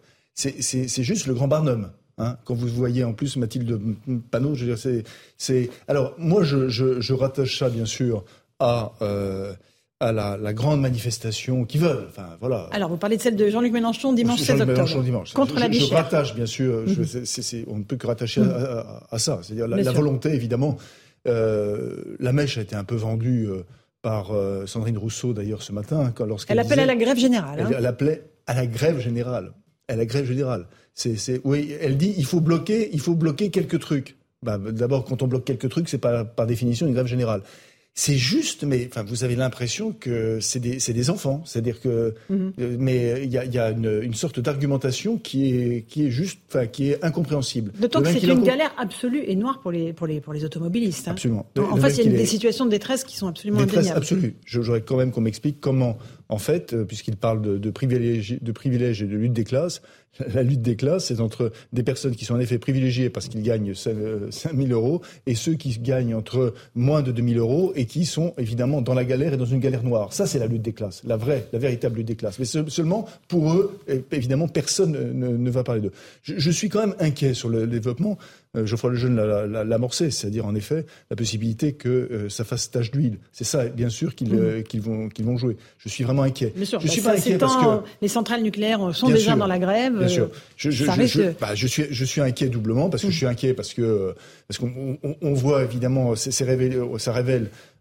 toute l'inertie et toute la politique de gribouille en matière énergétique depuis à peu près 12 ans et pas simplement depuis, mm. depuis Emmanuel Macron. Et puis aussi, quand on voit un, gouvernement. Je me souviens parce que il y a quand même une semaine, jour pour jour, Lance Ferrari sur ce plateau, on, disait mais c'est pas possible. Et on hein, entendait Olivier Véran dire il n'y aura pas de pénurie, il n'y aura pas de pénurie. on était tous là à dire, mais bien sûr, ils vont réagir. Ils vont réagir parce que c'est politique, parce que c'est social, mm. c'est économique et c'est symbolique. Alors, voilà. Gilles Matré, un tout petit mot, on ne vous a pas entendu depuis le début de l'émission. Oui, ben, Rapidement, avant la pause. Non, mais on voit bien que cette, cette, la grève est insupportable pour la plupart des Français. Le sondage que vous avez montré, 70% des Français ne le comprennent pas. On parle de super profit. Là, on a les super grévistes. Les super grévistes, ils sont devant les raffineries, devant les dépôts. Et évidemment, ils font payer les Français modestes, hein, ceux qui ceux qui peuvent pas se déplacer, qui font la queue. Les chiffres sont d'ailleurs sous-estimés. On disait hier 40% des stations-service en Ile-de-France qui n'ont plus de qui n'ont plus de carburant du tout, 50% qui qui euh, qui en ont plus qu'un seul. Moi, dans le 16e arrondissement, c'est que je suis maire adjoint, on a 8 stations-service. Il y en a quatre, il y en a trois qui n'ont plus rien du tout, quatre qui n'ont plus plus certains des carburants, et vous mmh. avez des, mmh. des files de, de, voitures comme vous en avez partout dans Paris. Et donc ça, les gens ne le supportent plus. Alors, bien sûr, il y a un problème de fond, et on en reparlera peut-être après mmh. la pause, sur qu'est-ce que c'est le salaire et le capital, comment ce que Total, effectivement, multiplie par 50% de dividendes et ne veut monter les salaires que 3%, certes. Mais de là à prendre en otage tout un pays et ensuite à dire quand on réquisitionne. oui, parce qu'il n'y a pas que Paris. Hein. Non, bien sûr, il y a tout le Nord, il y a, toutes les Hauts-de-France, bien sûr. Pardon, je parle de Paris parce que on a eu l'impression que c'était circonscrit dans le Nord, alors que c'est en train de s'étendre. Alors que c'est en train de s'étendre. Et donc, du coup, par rapport à ça, euh, on, ne, on ne comprend pas comment ce que quelques quelques quelques salariés et on voit bien que la réquisition ce n'est que quelques personnes. C'est pour permettre, c'est sur les dépôts, pour permettre qu'on fasse, maximum. bien sûr, pour faire sortir le carburant. Et c'est pas ça qui brise. Et c'est pas ça qui brise. Allez, petite pause. Limite le droit de grève. Il est 18h11 sur CNews et Europe 1. On se retrouve dans un instant. Je passerai la parole Karim. On verra ce qui se passe du côté des, euh, des files d'attente dans les stations-service. Il y a beaucoup d'énervement. Il y a aussi des, des, des, choses graves qui se déroulent avec euh, des incivilités et des violences. Ça tout de suite dans Punchline. 18h16, on est en direct euh, sur Punchline, CNews Europe 1. On va se diriger vers les stations essence. Est-ce que cela va mieux du côté euh, des pompes euh, avec les files d'attente? Est-ce que c'est en train de se résorber ou pas du tout? Régine Delfour et Jean-Laurent Constantini, bonsoir à tous les deux. Vous êtes du côté de Charenton-le-Pont. La situation, ça va mieux ou pas du tout, Régine? Expliquez-nous un peu. Oui, bonsoir Laurence. Non, la situation ne s'améliore pas puisqu'il y a toujours à peu près deux heures d'attente pour pouvoir faire le plein de son véhicule. Il faut imaginer la rue euh, de Paris, rue de Charenton, dans, la ville de Charenton. La rue est embouteillée sur plusieurs centaines de mètres. Alors, fait étonnant puisque nous avons fait plusieurs stations-service, il n'y a pas, on n'a pas vu de tension entre les automobilistes, il n'y a pas eu d'altercation, les automobilistes qui ne doublent pas, euh, les autres euh, c'est assez bien organisé puisqu'il y a une file pour euh, les deux roues, ce qui évite évidemment l'agacement des automobilistes qui ont souvent l'habitude de se voir euh, doubler euh, dans les autres stations. Dans cette station, on trouve de tout. Il y a tous les carburants. C'est aussi un fait assez rare en région parisienne. Et ce calme ne risque de ne pas durer, Laurence, puisque dans 45 minutes, la station va fermer. Donc, vous pouvez imaginer des automobilistes qui attendent depuis deux heures et qui vont devoir faire demi-tour sans pouvoir faire le plein d'essence. La police sera d'ailleurs appelée hein, pour essayer de régler s'il y a des tensions. Nous avons pu donc nous entretenir avec des automobilistes qui sont très très très agacés. Ils sont plus qu'agacés. Hein. Ils n'en peuvent plus.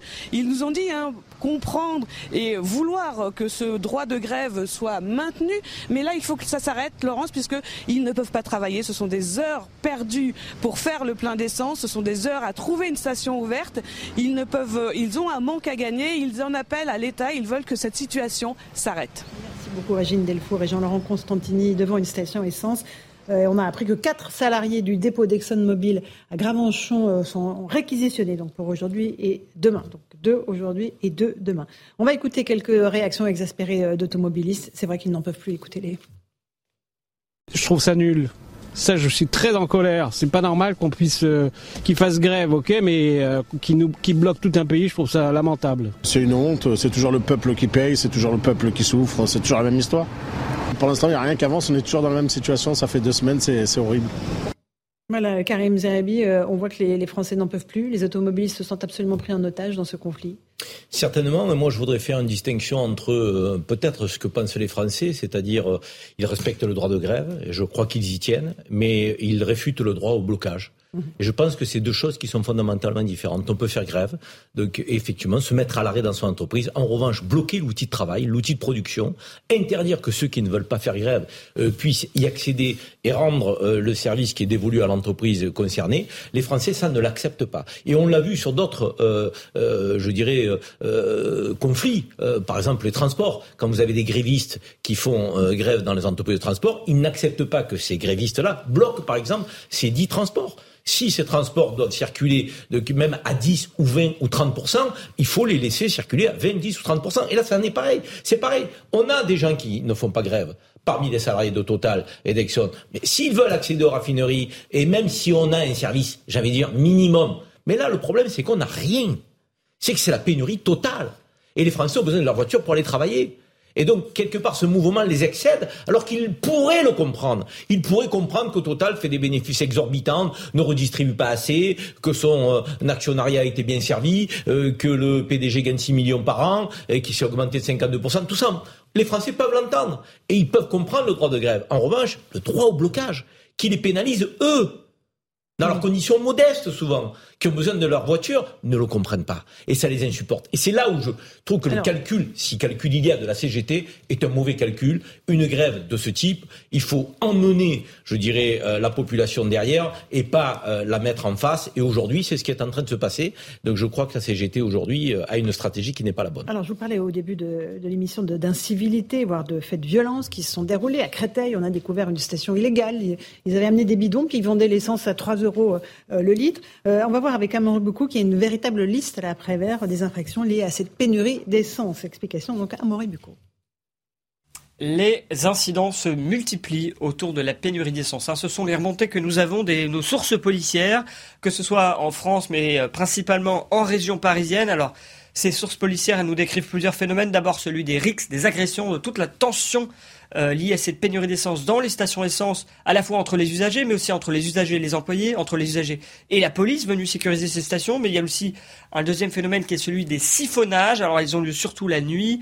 Il y en a eu par exemple à Blanc-Ménil, à Poissy, à Orly, à Bourg-la-Reine, mais aussi à Saint-Denis. Ce sont eh ben, des individus qui vont se servir carrément dans les euh, voitures, dans les camions, en forçant les réservoirs avec des pompes manuelles et en principalement en général pour revendre euh, cette essence au marché noir, qui est le troisième phénomène bien sûr. il y a énormément de vente à la sauvette, hein, des gens qui vendent des bidons bien sûr plus cher que le prix du marché. Ce trafic, hein, ce marché, ces ventes à la sauvette peuvent être parfois par très bien organisées. On l'a vu à, à Créteil, il y a des vidéos qui ont tourné sur les réseaux sociaux où c'était carrément une espèce de station sauvage qui s'est installée dans une cité. Et enfin, le dernier phénomène, peut-être le plus impressionnant, hein, c'est celui de la prise d'otage de certaines stations, euh, voire de, piratage, hein, si l'on peut dire, avec euh, des jeunes de cité qui, qui prennent le contrôle d'une station euh, à proximité, qui décident qui rentre, qui ne rentre pas, qui doit acheter quelle essence, et puis qui leur vendent leur propre bidon. Il y a eu un cas à Villiers-le-Bel il y a deux jours, et puis plus récemment à Maison-Alfort, hein, où là, par exemple, les voyous eh bien, faisaient payer un droit d'entrée aux automobilistes. Voilà ce que provoque cette pénurie d'essence. Euh, euh, Joseph Massescaron, euh, c'est fort à la mot. on a l'impression parfois que voilà, c'est ou l'attaque de la diligence, ça dépend quel film on préfère. Ça montre mais c'est la France en 2022. Non, mais ça montre le, délitement à chaque fois de la, de la société française. C'est-à-dire, c'est, c'est, pour ça que cette question est une, est une question grave. la CGT fait un mauvais calcul. La CGT pense, comme autrefois pensait Thibault, lorsqu'il était à la tête de la CGT, que finalement les autres salariés euh, ne sont pas en mesure euh, d'exercer le droit de grève convenablement mmh. et qu'il appartient à une minorité, etc. etc., etc. C'est ce qui a donné lieu à un moment donné, euh, je qu'on n'était pas né, mais aux événements de décembre 95. Mmh. Mais c'est terminé ça. C'est terminé. C'est plus le cas.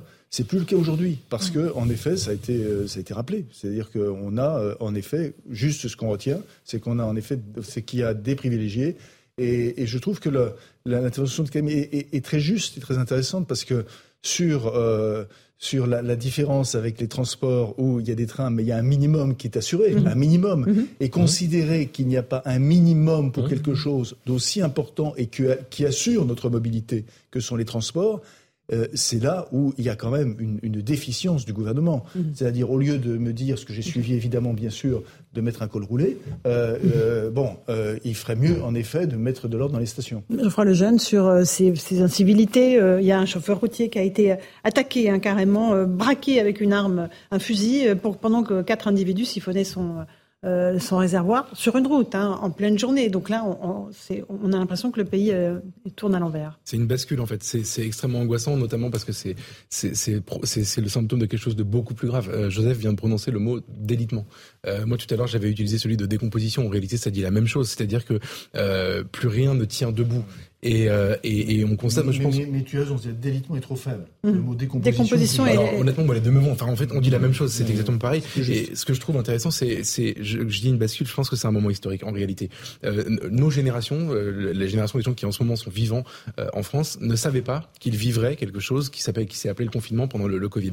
Le, tout à coup, l'enfermement. Bon, bah, on est en train de vivre aujourd'hui là une vraie remise en cause de la liberté de circulation, parce que même si elle n'est pas euh, théoriquement condamnée, euh, de fait, on a aujourd'hui des problèmes de mobilité. Il y a des gens qui peuvent plus circuler, notamment en, à la campagne, etc. Et même les citadins sont dans une situation très compliquée.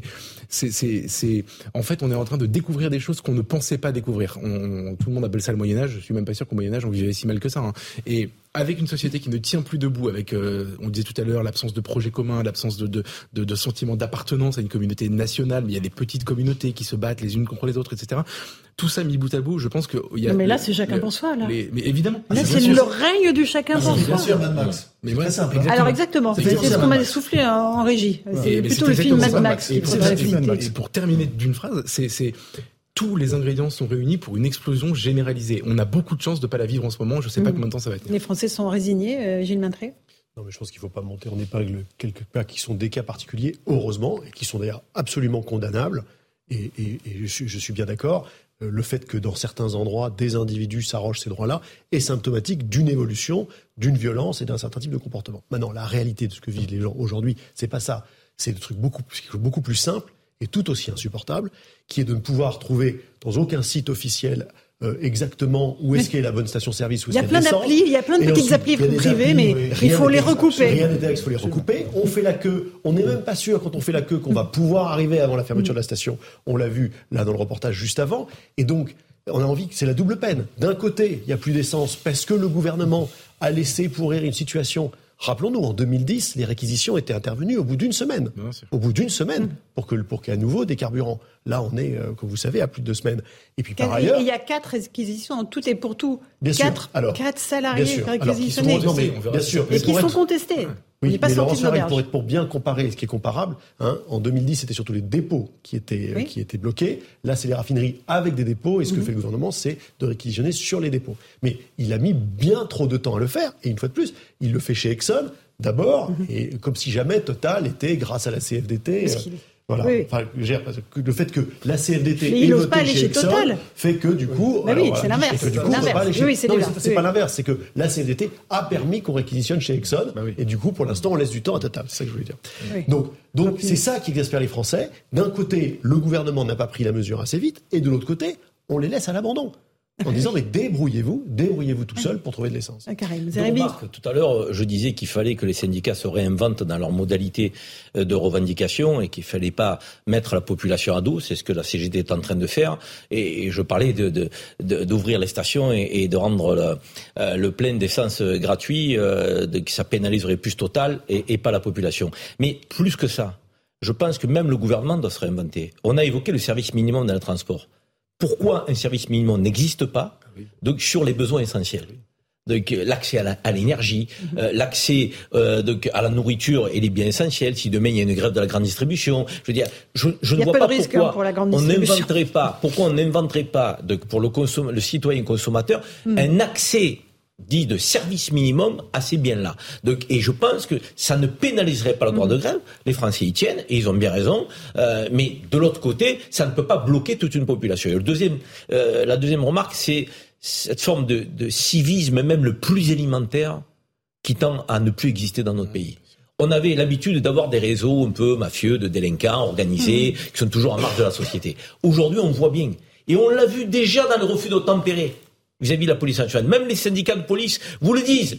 Même des citoyens lambda, auxquels on ne s'attendrait pas aujourd'hui, euh, font office de, de refus d'obtempérer, opèrent à, des, la mise en danger de la vie d'autrui, de, de, policiers. Là, c'est pareil. On a des gens qui se doublent dans les stations essence. C'est des gens bien, c'est des gens qui bossent, c'est des gens normaux, si je puis dire, donc, euh, mais qui sont prêts à se mettre sur la figure, à s'agresser. Donc, on a eu des coups de couteau, on a eu un fusil qui a été sorti. ces gens-là, pour beaucoup, sont pas connus des services de police, mais font imploser le civisme le plus élémentaire dans euh, euh, nos règles de vivre ensemble. Ça, ça doit nous interroger. 18h30, on est en direct sur CNews et sur Europe 1, l'heure du rappel des titres de l'actualité avec Michael Dorian.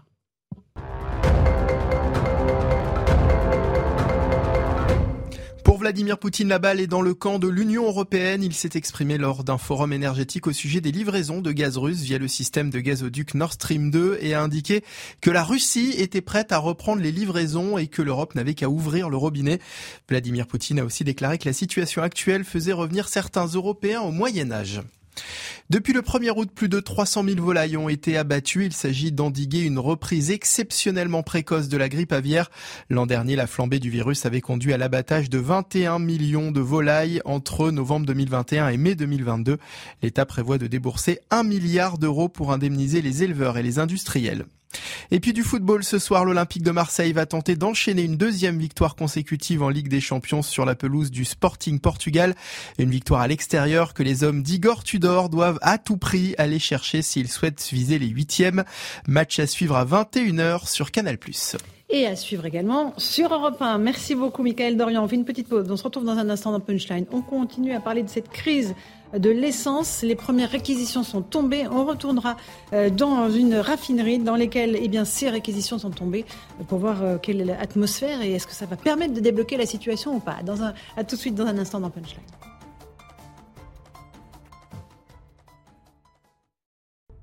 18h35, on est en direct sur CNews et sur Europe 1 dans Punchline. On va repartir sur le terrain en Seine-Maritime devant la raffinerie Esso ExxonMobil de Gramont-Champort-Jérôme. On est euh, avec Jeanne Cancard et Fabrice Elsner. Jeanne, finalement, ce n'est pas une réquisition, mais quatre réquisitions, deux aujourd'hui, deux demain, euh, qui vont concerner les salariés de la raffinerie, c'est cela?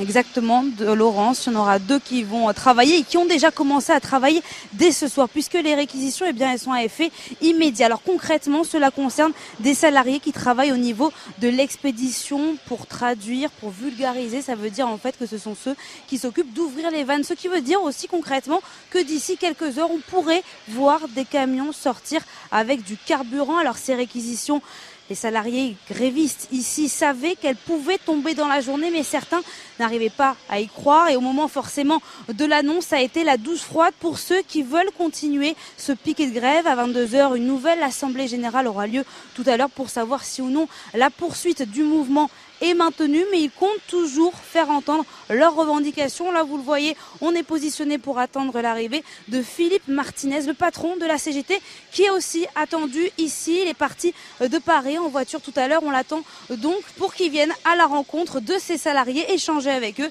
et puis après répondre à nos questions. Merci beaucoup, Jeanne Cancard et Fabrice Elsner. Et puis il y a eu aussi une délégation de la France Insoumise qui s'est rendue sur place euh, pour euh, dénoncer la violence du gouvernement euh, à l'égard des salariés qui peuvent, donc, sur ces réquisitions, les refuser ou pas, Gilles Maintré? C'est impossible quasiment. Non, non, c'est du droit pénal, hein, mmh, le mmh. refus de, réquisition. Et une fois, on l'a rappelé tout à l'heure, hein, ça fait partie des pouvoirs du préfet. Ce qu'en revanche, le tribunal pourrait pas euh, analyser, c'est si on est bien dans les conditions d'application, donc s'il y a bien un trouble à l'ordre public, la sécurité, la salubrité, euh, euh, la tranquillité publique. Voilà. Mais ça a déjà été fait dans le passé, mm-hmm. on l'a déjà dit, ça a été fait en 2010, et ça avait été validé, donc on ne pense pas que ça sera invalidé. Une fois de plus, on ne casse pas le droit de grève. On parle de, des salariés qui sont devant les dépôts. Il ne s'agit pas de faire redémarrer les raffineries, il s'agit de pouvoir faire sortir le carburant dont on a besoin. Lorsqu'en 2010, et pardon de revenir chaque fois à 2010, mais moi j'étais à l'époque euh, directeur adjoint du cabinet de Jean-Louis Borloo, donc on était vraiment, euh, voilà, pendant 15 jours dans, le, dans la cellule de crise hein, qui avait été mise en place. Et c'était, c'était évidemment crucial de mhm. pouvoir maintenir ces approvisionnements et de pouvoir assurer les, les, les, flux. Et donc, euh, on ne comprend pas pourquoi est-ce que le gouvernement a mis tant de temps à réagir. Et Philippe Martinez est en train d'arriver dans cette raffinerie SO ExxonMobil de, de Gravenchon-Port Et je juste, pardon, Laurence et pourquoi il le fait toujours pas chez Total hein. Oui, ben là, évidemment, c'est chez Exxon. On est chez Exxon. Euh, évidemment. Euh, Karim, sous le contrôle de Gilles, je pense que la justice avait statué que pour une réquisition euh, euh, susceptible de pouvoir alimenter les fonctions, les métiers essentiels. Police, gendarmerie, métiers de santé, autres. Pas la population. Donc, euh, et c'est pour ça que les syndicats n'avaient pas totalement perdu donc en 2010. Donc là, il s'agit de dire est-ce que la population pourra à nouveau être largement euh, servie dans les stations? C'est pour ça que j'évoquais tout à l'heure moi euh, de la nécessité du politique de faire évoluer la législation parfois, donc, qui est contraignante et on peut le comprendre, mais qui doit aussi évoluer. C'est le fait du politique. Or moi, ce gouvernement, pourquoi il m'exaspère? Quand il prend la parole, on a l'impression qu'il commente une situation sociale, une situation économique, une situation de détresse des Français, en, la qualifiant d'insupportable, sans avoir de marge de manœuvre ou de levier. Je suis désolé, messieurs, dames, vous êtes aux responsabilités de notre pays. Les leviers, vous les avez. si vous ne les avez pas, il faut vous donner les moyens de les avoir. Or, aujourd'hui, ce gouvernement fait toujours œuvre d'impuissance sur les questions de sécurité, sur les questions sociales, sur les questions économiques. Et à un moment donné, il va falloir que ça change. Si vous voulez que les Français recroient en la politique, si vous voulez que les Français ne s'abstiennent pas au moment d'aller voter, mais il faut donner le sentiment que le politique, ben, il a la main. Il peut reprendre la main sur notre destin. il n'a pas Karim la main Mais non, Laurent, il donne le C'est Philippe Martinez qui a la main aujourd'hui. Mais, mais ce sont les oppositions les plus radicales qui donnent le sentiment de proposer des mmh. solutions les oppositions les plus radicales. Mmh. Et ça, c'est une véritable impasse pour le pays. Parce que euh, ceux qui sont en responsabilité donnent trop souvent le sentiment qu'ils sont impuissants. Et le gouvernement, quand j'entends Olivier Véran, excusez-moi, donc c'était la même chose pendant la Covid. C'est des constats, c'est des mm. constats, c'est des analyses. Nous ça va s'améliorer, ça va aller mieux. Ça va s'améliorer, c'est la méthode Coué. Vous savez cette fameuse méthode Coué qui nous dit que ça va aller mieux, mais ça va jamais mieux. Donc les Français voient que ça ne va pas mieux, et donc ils désespèrent du politique. Et mm. moi, je voudrais que le politique reprenne la main. Pour ça, il faut un peu de courage. Bon, alors Joseph Massescaron, alors que Philippe Martinez s'exprime pas encore devant les, les micros. Dans les prochains jours, ça rappelle le sketch, le, sketch, pardon, le, le sketch de, de, Fernand Reynaud. Un certain temps. Combien de temps ça va mettre? Il dit répéter un certain temps. Et eh ben, c'est exactement le sketch d'Olivier Véran depuis à peu près maintenant euh, plus de bah, deux, ans. deux semaines. Oui, ah oui, oui deux ans aussi. Alors, alors là, alors peut-être que après cette expérience, il nous refera un livre qui d'ailleurs ne marchera pas. Mais c'est pas grave. Vous êtes méchant gratuitement, mon cher. Mais c'est pas. Euh, ah bah attendez, non, moi je suis écologiste. Je pense au. Je, je, je, je, pleure devant les arbres abattus pour ce type d'ouvrage. Donc simplement, euh, le, cette, euh, avoir mis euh, Olivier Véran sur cette affaire, je veux dire, à chaque fois qu'il ouvre la bouche, il y, y a quand même un problème. Il y a quand même un problème, c'est-à-dire que le ministère de la parole sur des. Alors, nous sommes dans des situations de crise. Nous savons tous ici autour de cette table que euh, les invariants structurels, globalement, c'est terminé. Nous, sommes, nous savons tous autour de cette table que nous sommes entrés dans une ère fondamentalement de l'aléa et de l'imprévu. Nous le savons. Donc ça veut dire quoi? Ça veut dire que parce que nous sommes entrés dans cette ère de l'aléa et de l'imprévu, il faut des, des, des, un exécutif, en règle générale, qui soit capable de réagir et de réagir vite. Voilà, c'est tout ce que l'on demande et je reviens à ce que disait Karim. et ça, c'est absolument pas, évidemment, bien sûr, ce qui se passe. Euh, on va juste écouter, euh, vous voulez dire un mot sur Fragile Je veux bien dire un mot sur Philippe Martinez, en effet. Alors allez-y sur Philippe Martinez, après on écoutera Fabien Roussel. C'est assez intéressant ce qui est en train de se passer avec Philippe Martinez. En fait, il faut dire la, vérité, la CGT ne représente plus personne, plus rien. Oui, mais là, elle bloque le pays. Dans ce hein. Justement, mais justement, c'est pour ça que je voulais parler de lui. la CGT, c'est des manifestations où personne ne va, où on vend des merguez tièdes dégueux que personne veut, veut manger, et qui ne représente, je dis ça très sérieusement, dans les élections professionnelles, ils ont perdu beaucoup de parts de marché. Par ailleurs, les salariés se sentent de moins en moins représentés par les syndicats euh, de, de travailleurs. Donc, par rapport à la grande époque de Krasuki, il n'y a plus personne. Ils, ont tout perdu. Qu'est-ce qu'ils sont en train de faire? Ils sont en train de profiter d'une situation de crise au mépris absolument de ce qui est intéressant, important pour les vrais travailleurs, les gens qui ont besoin de d'essence pour travailler. Euh, ils sont en train de profiter de ça pour se refaire la cerise. Exactement comme la France insoumise, qui est empêtrée depuis un mois dans ces histoires de baf, est en train de se refaire la cerise sur prétendument une crise sociale dont on a dit euh, en première partie de cette émission qu'elle n'était pas aussi, euh, c'est pas Zola euh, total, c'est pas Zola du tout. Donc ces gens sont en train de faire en fait de la politique politicienne sur le dos de qui? Des vrais travailleurs et des gens qui galèrent vraiment. Et je trouve ça scandaleux. Pour sauver des gens dont le salaire est à 4300 euros, on va mettre sur la paille des gens qui, eux, sont à 1500 euros. Je trouve ça insupportable. Oui, c'est un raccourci qui arrive. oui, 4300. évidemment, c'est un raccourci. Un peu de mesure, cher ami. Oui, mais c'est un raccourci, je suis d'accord avec toi. Mais en fait, la télévision, on est obligé d'aller vite. Mais les 71% de Français qui sont opposés aujourd'hui euh, à cette grève sont des gens qui travaillent. Sont opposés au blocage. Sont au blocage. Sont des gens qui travaillent. Sont des gens qui travaillent. Sont des gens qui sont eux dans de vraies difficultés et il faut quand même dire aujourd'hui que à la fois la France insoumise euh, qui se refait euh, la cerise sur cette histoire et la CGT se fiche éperdument en réalité de la, des vraies conditions de travail des gens qui travaillent. Alors juste on écoute Fabien Roussel, le patron du PCF, qui dit que le gouvernement a une grande part de responsabilité dans ce conflit. Je comprends les millions de Français qui sont euh, aujourd'hui euh, empêchés de circuler. Euh, certains sont contraints de prendre leur véhicule.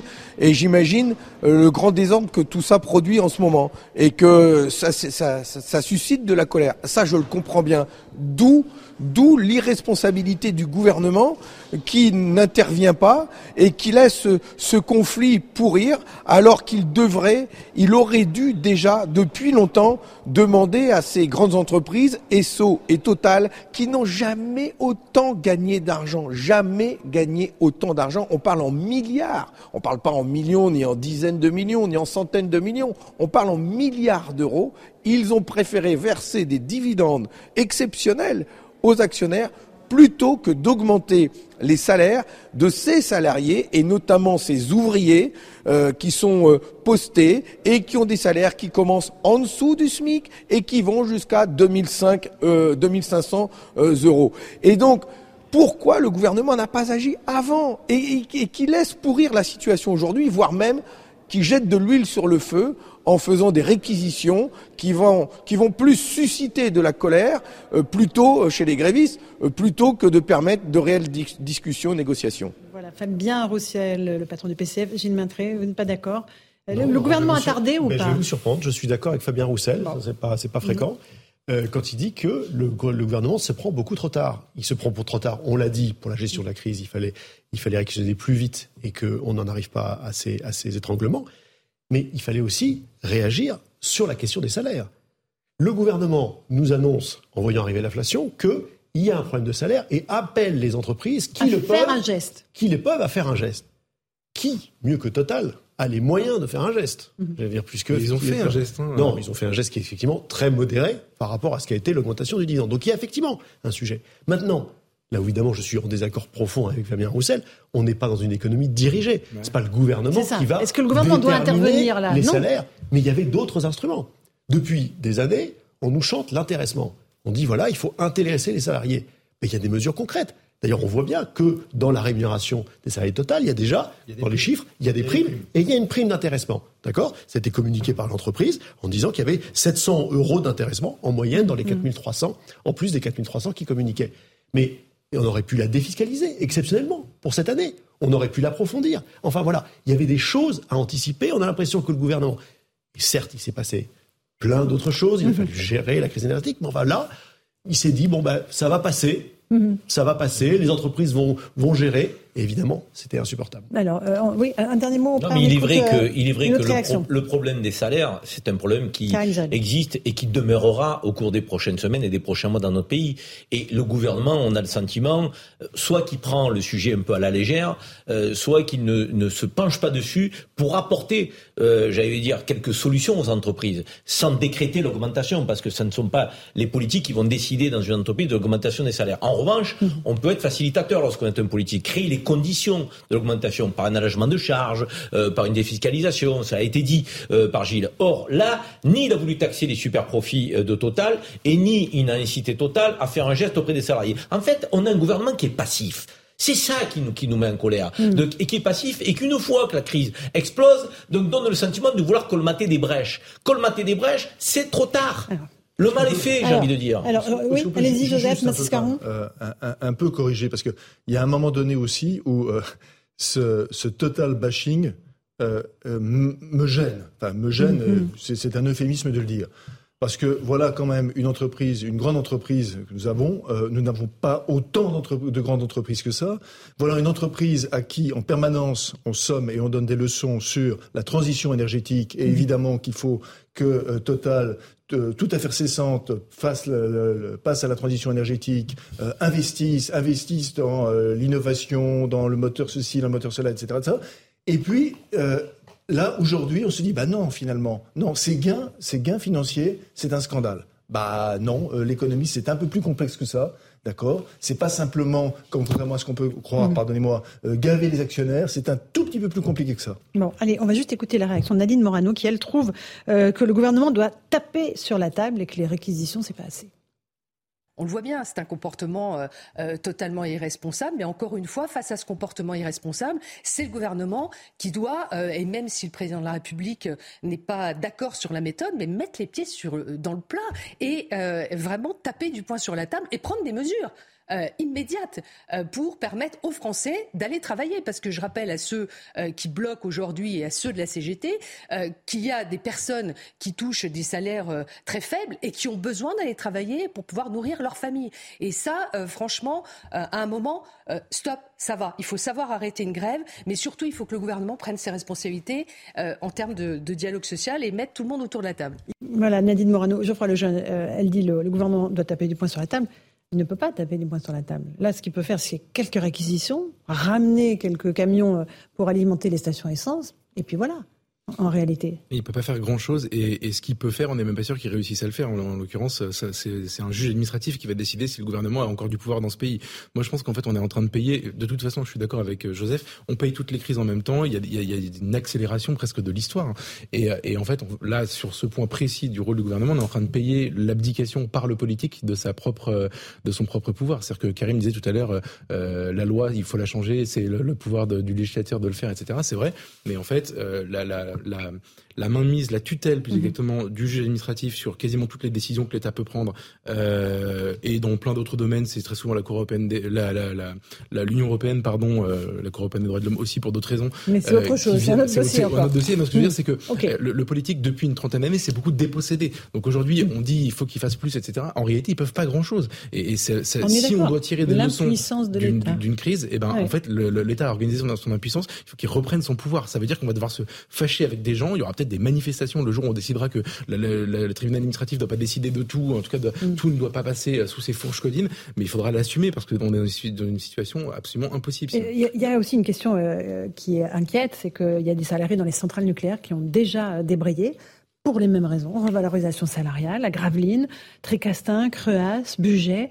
Euh, et ça menace euh, la remise en route de certains réacteurs qui étaient en maintenance, Karim Zerabi. Si ce mouvement-là continue à faire tache d'huile, on apprend que les salariés de Lubrizol, là, ça y est, se mettent en grève. Si ça part sur la SNCF, on n'est pas loin, pour le coup, de la paralysie du pays.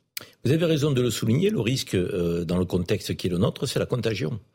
C'est effectivement la convergence des luttes, comme disent les syndicalistes, euh, qui euh, aspirent à ce qu'il y ait un mouvement social d'ampleur dans notre pays. Et vous l'avez évoqué, vous l'avez évoqué, euh, donc euh, la question des centrales nucléaires qu'il faut réactiver, remettre en route. c'est le patron d'EDF qui nous disait il y a, il y a quelques semaines, donc dans une table ronde du Medef, qui ça n'a pas plu au gouvernement, mais vous nous aviez demandé de supprimer, de fermer des centrales, donc de supprimer des emplois. Maintenant, vous nous demandez en claquement de doigts d'en réouvrir et donc et de retrouver des salariés. Ça prend du temps. Donc et là, on voit l'absence de prospective, l'absence d'anticipation du gouvernement qui est toujours euh, mis devant le fait accompli, d'une urgence euh, derrière laquelle on court. C'est pareil euh, dans le champ du transport. Moi, je prends le train toutes les semaines. je vois des contrôleurs à la SNCF me dire mais nous, on veut partir dans un mouvement catégoriel. Donc parce que on est déroulant et ça fait 30 ans que, que cette revendication n'est pas prise en compte. Notre pouvoir d'achat est mis à mal aujourd'hui. Donc on voit bien que euh, la goutte qui peut faire déborder le vase dans chaque corporation, elle peut mmh. prendre aujourd'hui. C'est le risque pour le gouvernement. Moi, ce qui me frappe, c'est qu'au-delà des réquisitions, qui est un acte d'urgence qu'il faut prendre, mmh. parce qu'on ne peut plus euh, rester dans cette situation, pourquoi le gouvernement ne s'active pas aussi sur le terrain de la médiation? Mais je suis désolé, moi. Où sont les médiateurs Bien sûr. Mmh. Mais même à la limite qui mouille le maillot. Je veux dire euh, qu'un ministre, Clément Bonne, ou un autre ministre de la transition euh, écologique, de, aille euh, entre Total et les syndicats, voilà, il faut faire un compromis. Donc il ne faut pas qu'il y ait de perdants dans, ce, conflit. C'est un peu comme euh, l'Ukraine et la Russie. On sait très bien que s'il y a un des deux qui, est perdant et qui va être humilié, ben, ça ne s'arrêtera jamais. Ben, là, c'est pareil. la CGT doit faire des concessions et Total doit lâcher un peu du lest. Et si on fait ça, on sortira du mouvement. Mais si personne n'est entre les deux pour leur dire, les rappeler à la raison, les appeler à la responsabilité, on s'en sortira pas. Le gouvernement est cruellement absent, donc en tant que médiateur aussi. J'aimerais qu'on écoute pour terminer les, les, les réactions des automobilistes des Français. Parce qu'il y a parfois beaucoup de bon sens dans ce qu'ils disent. Écoutez ils ont été interrogés par nos équipes. C'est une catastrophe. On n'arrive pas à gérer. J'ai déjà deux de mes collègues qui sont au chômage, qui ont dû arrêter, il n'y a plus d'essence. Donc euh, bah, on continue d'essayer de faire de la leçon euh, le mieux qu'on peut. Mais là, ça devient vraiment problématique. Ah, c'est un peu compliqué parce que c'est toujours les mêmes personnes qui sont mis un peu le couteau sous la gorge euh, pour des restrictions, ce genre de choses. Après, on comprend, mais c'est toujours les mêmes qui payent les pots cassés, on va dire. je crois que notre pays est tombé bien bas, hein, je crois, hein, parce que Là, c'est, ça devient dingue partout. Il nous manque vraiment un, grand dirigeant dans, notre pays, hein, je pense. Hein. Franchement, il nous faudrait un grand dirigeant parce que là, je pense qu'on se fout de nous. La demande d'autorité, euh, Gilles Mintry, elle est présente dans presque tout ce que disent les Français, en fait. Demande d'autorité, demande de présence euh, de l'État. Oui, il est absent à peu près à tous les, à tous les niveaux. Oui, alors bon, l'autorité, ça c'est le automobiliste qui le dit, c'est pas exactement, c'est plus partagé. Ce que je crois que c'est un besoin de, prévision et d'action. C'est-à-dire qu'en fait, on veut de l'efficacité. On veut que. Mais gouverner, c'est prévoir. Voilà. Gouverner, c'est prévoir, comme on l'apprend à l'armée, voilà. Et, et que et qu'on est et qu'on est qu'on est donc euh, au-delà du, du, du, constat, au-delà de simplement euh, euh, du bilan, et que qu'on puisse avoir une politique. Parce que le constat, revenons sur les salaires. Le constat, effectivement, il a été fait par le gouvernement. Le gouvernement était le premier à dire on va avoir un problème avec les salaires sur l'inflation. Bruno Le Maire l'a dit il y a plusieurs mois. Exactement. Et ce qui est, ce qui est, ce qui est sidérant pour tout le monde, c'est qu'effectivement, rien n'a été fait. Je suis d'accord sur arrêtons le total bashing pas, il ne s'agit pas spécifiquement de Total. Il y a un cas particulier Total, puisqu'ils ont quand même augmenté de 50% un dividende à un moment où ils ont proposé 3% d'augmentation des salaires, certes, mais c'est un problème beaucoup plus large que ça. Quel est le partage de la valeur ajoutée entre le capital et le travail?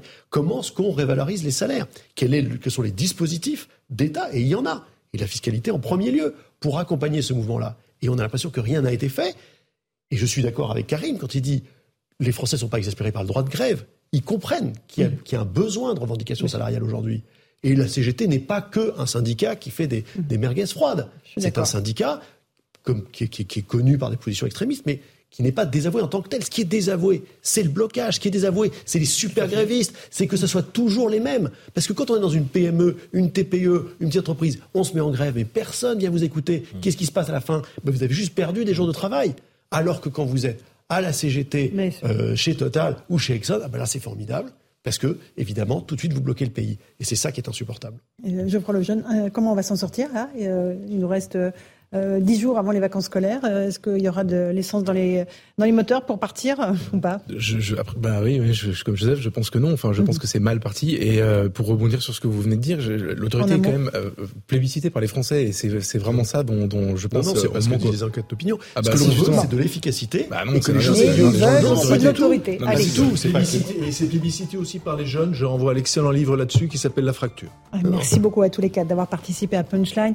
Sur CNews, c'est Christine Kelly qui attend avec ses invités pour Face à l'info. Sur Europe 1, c'est Raphaël Devolvé et Hélène Zelani pour Europe Soir. Bonne soirée sur nos deux antennes. À demain.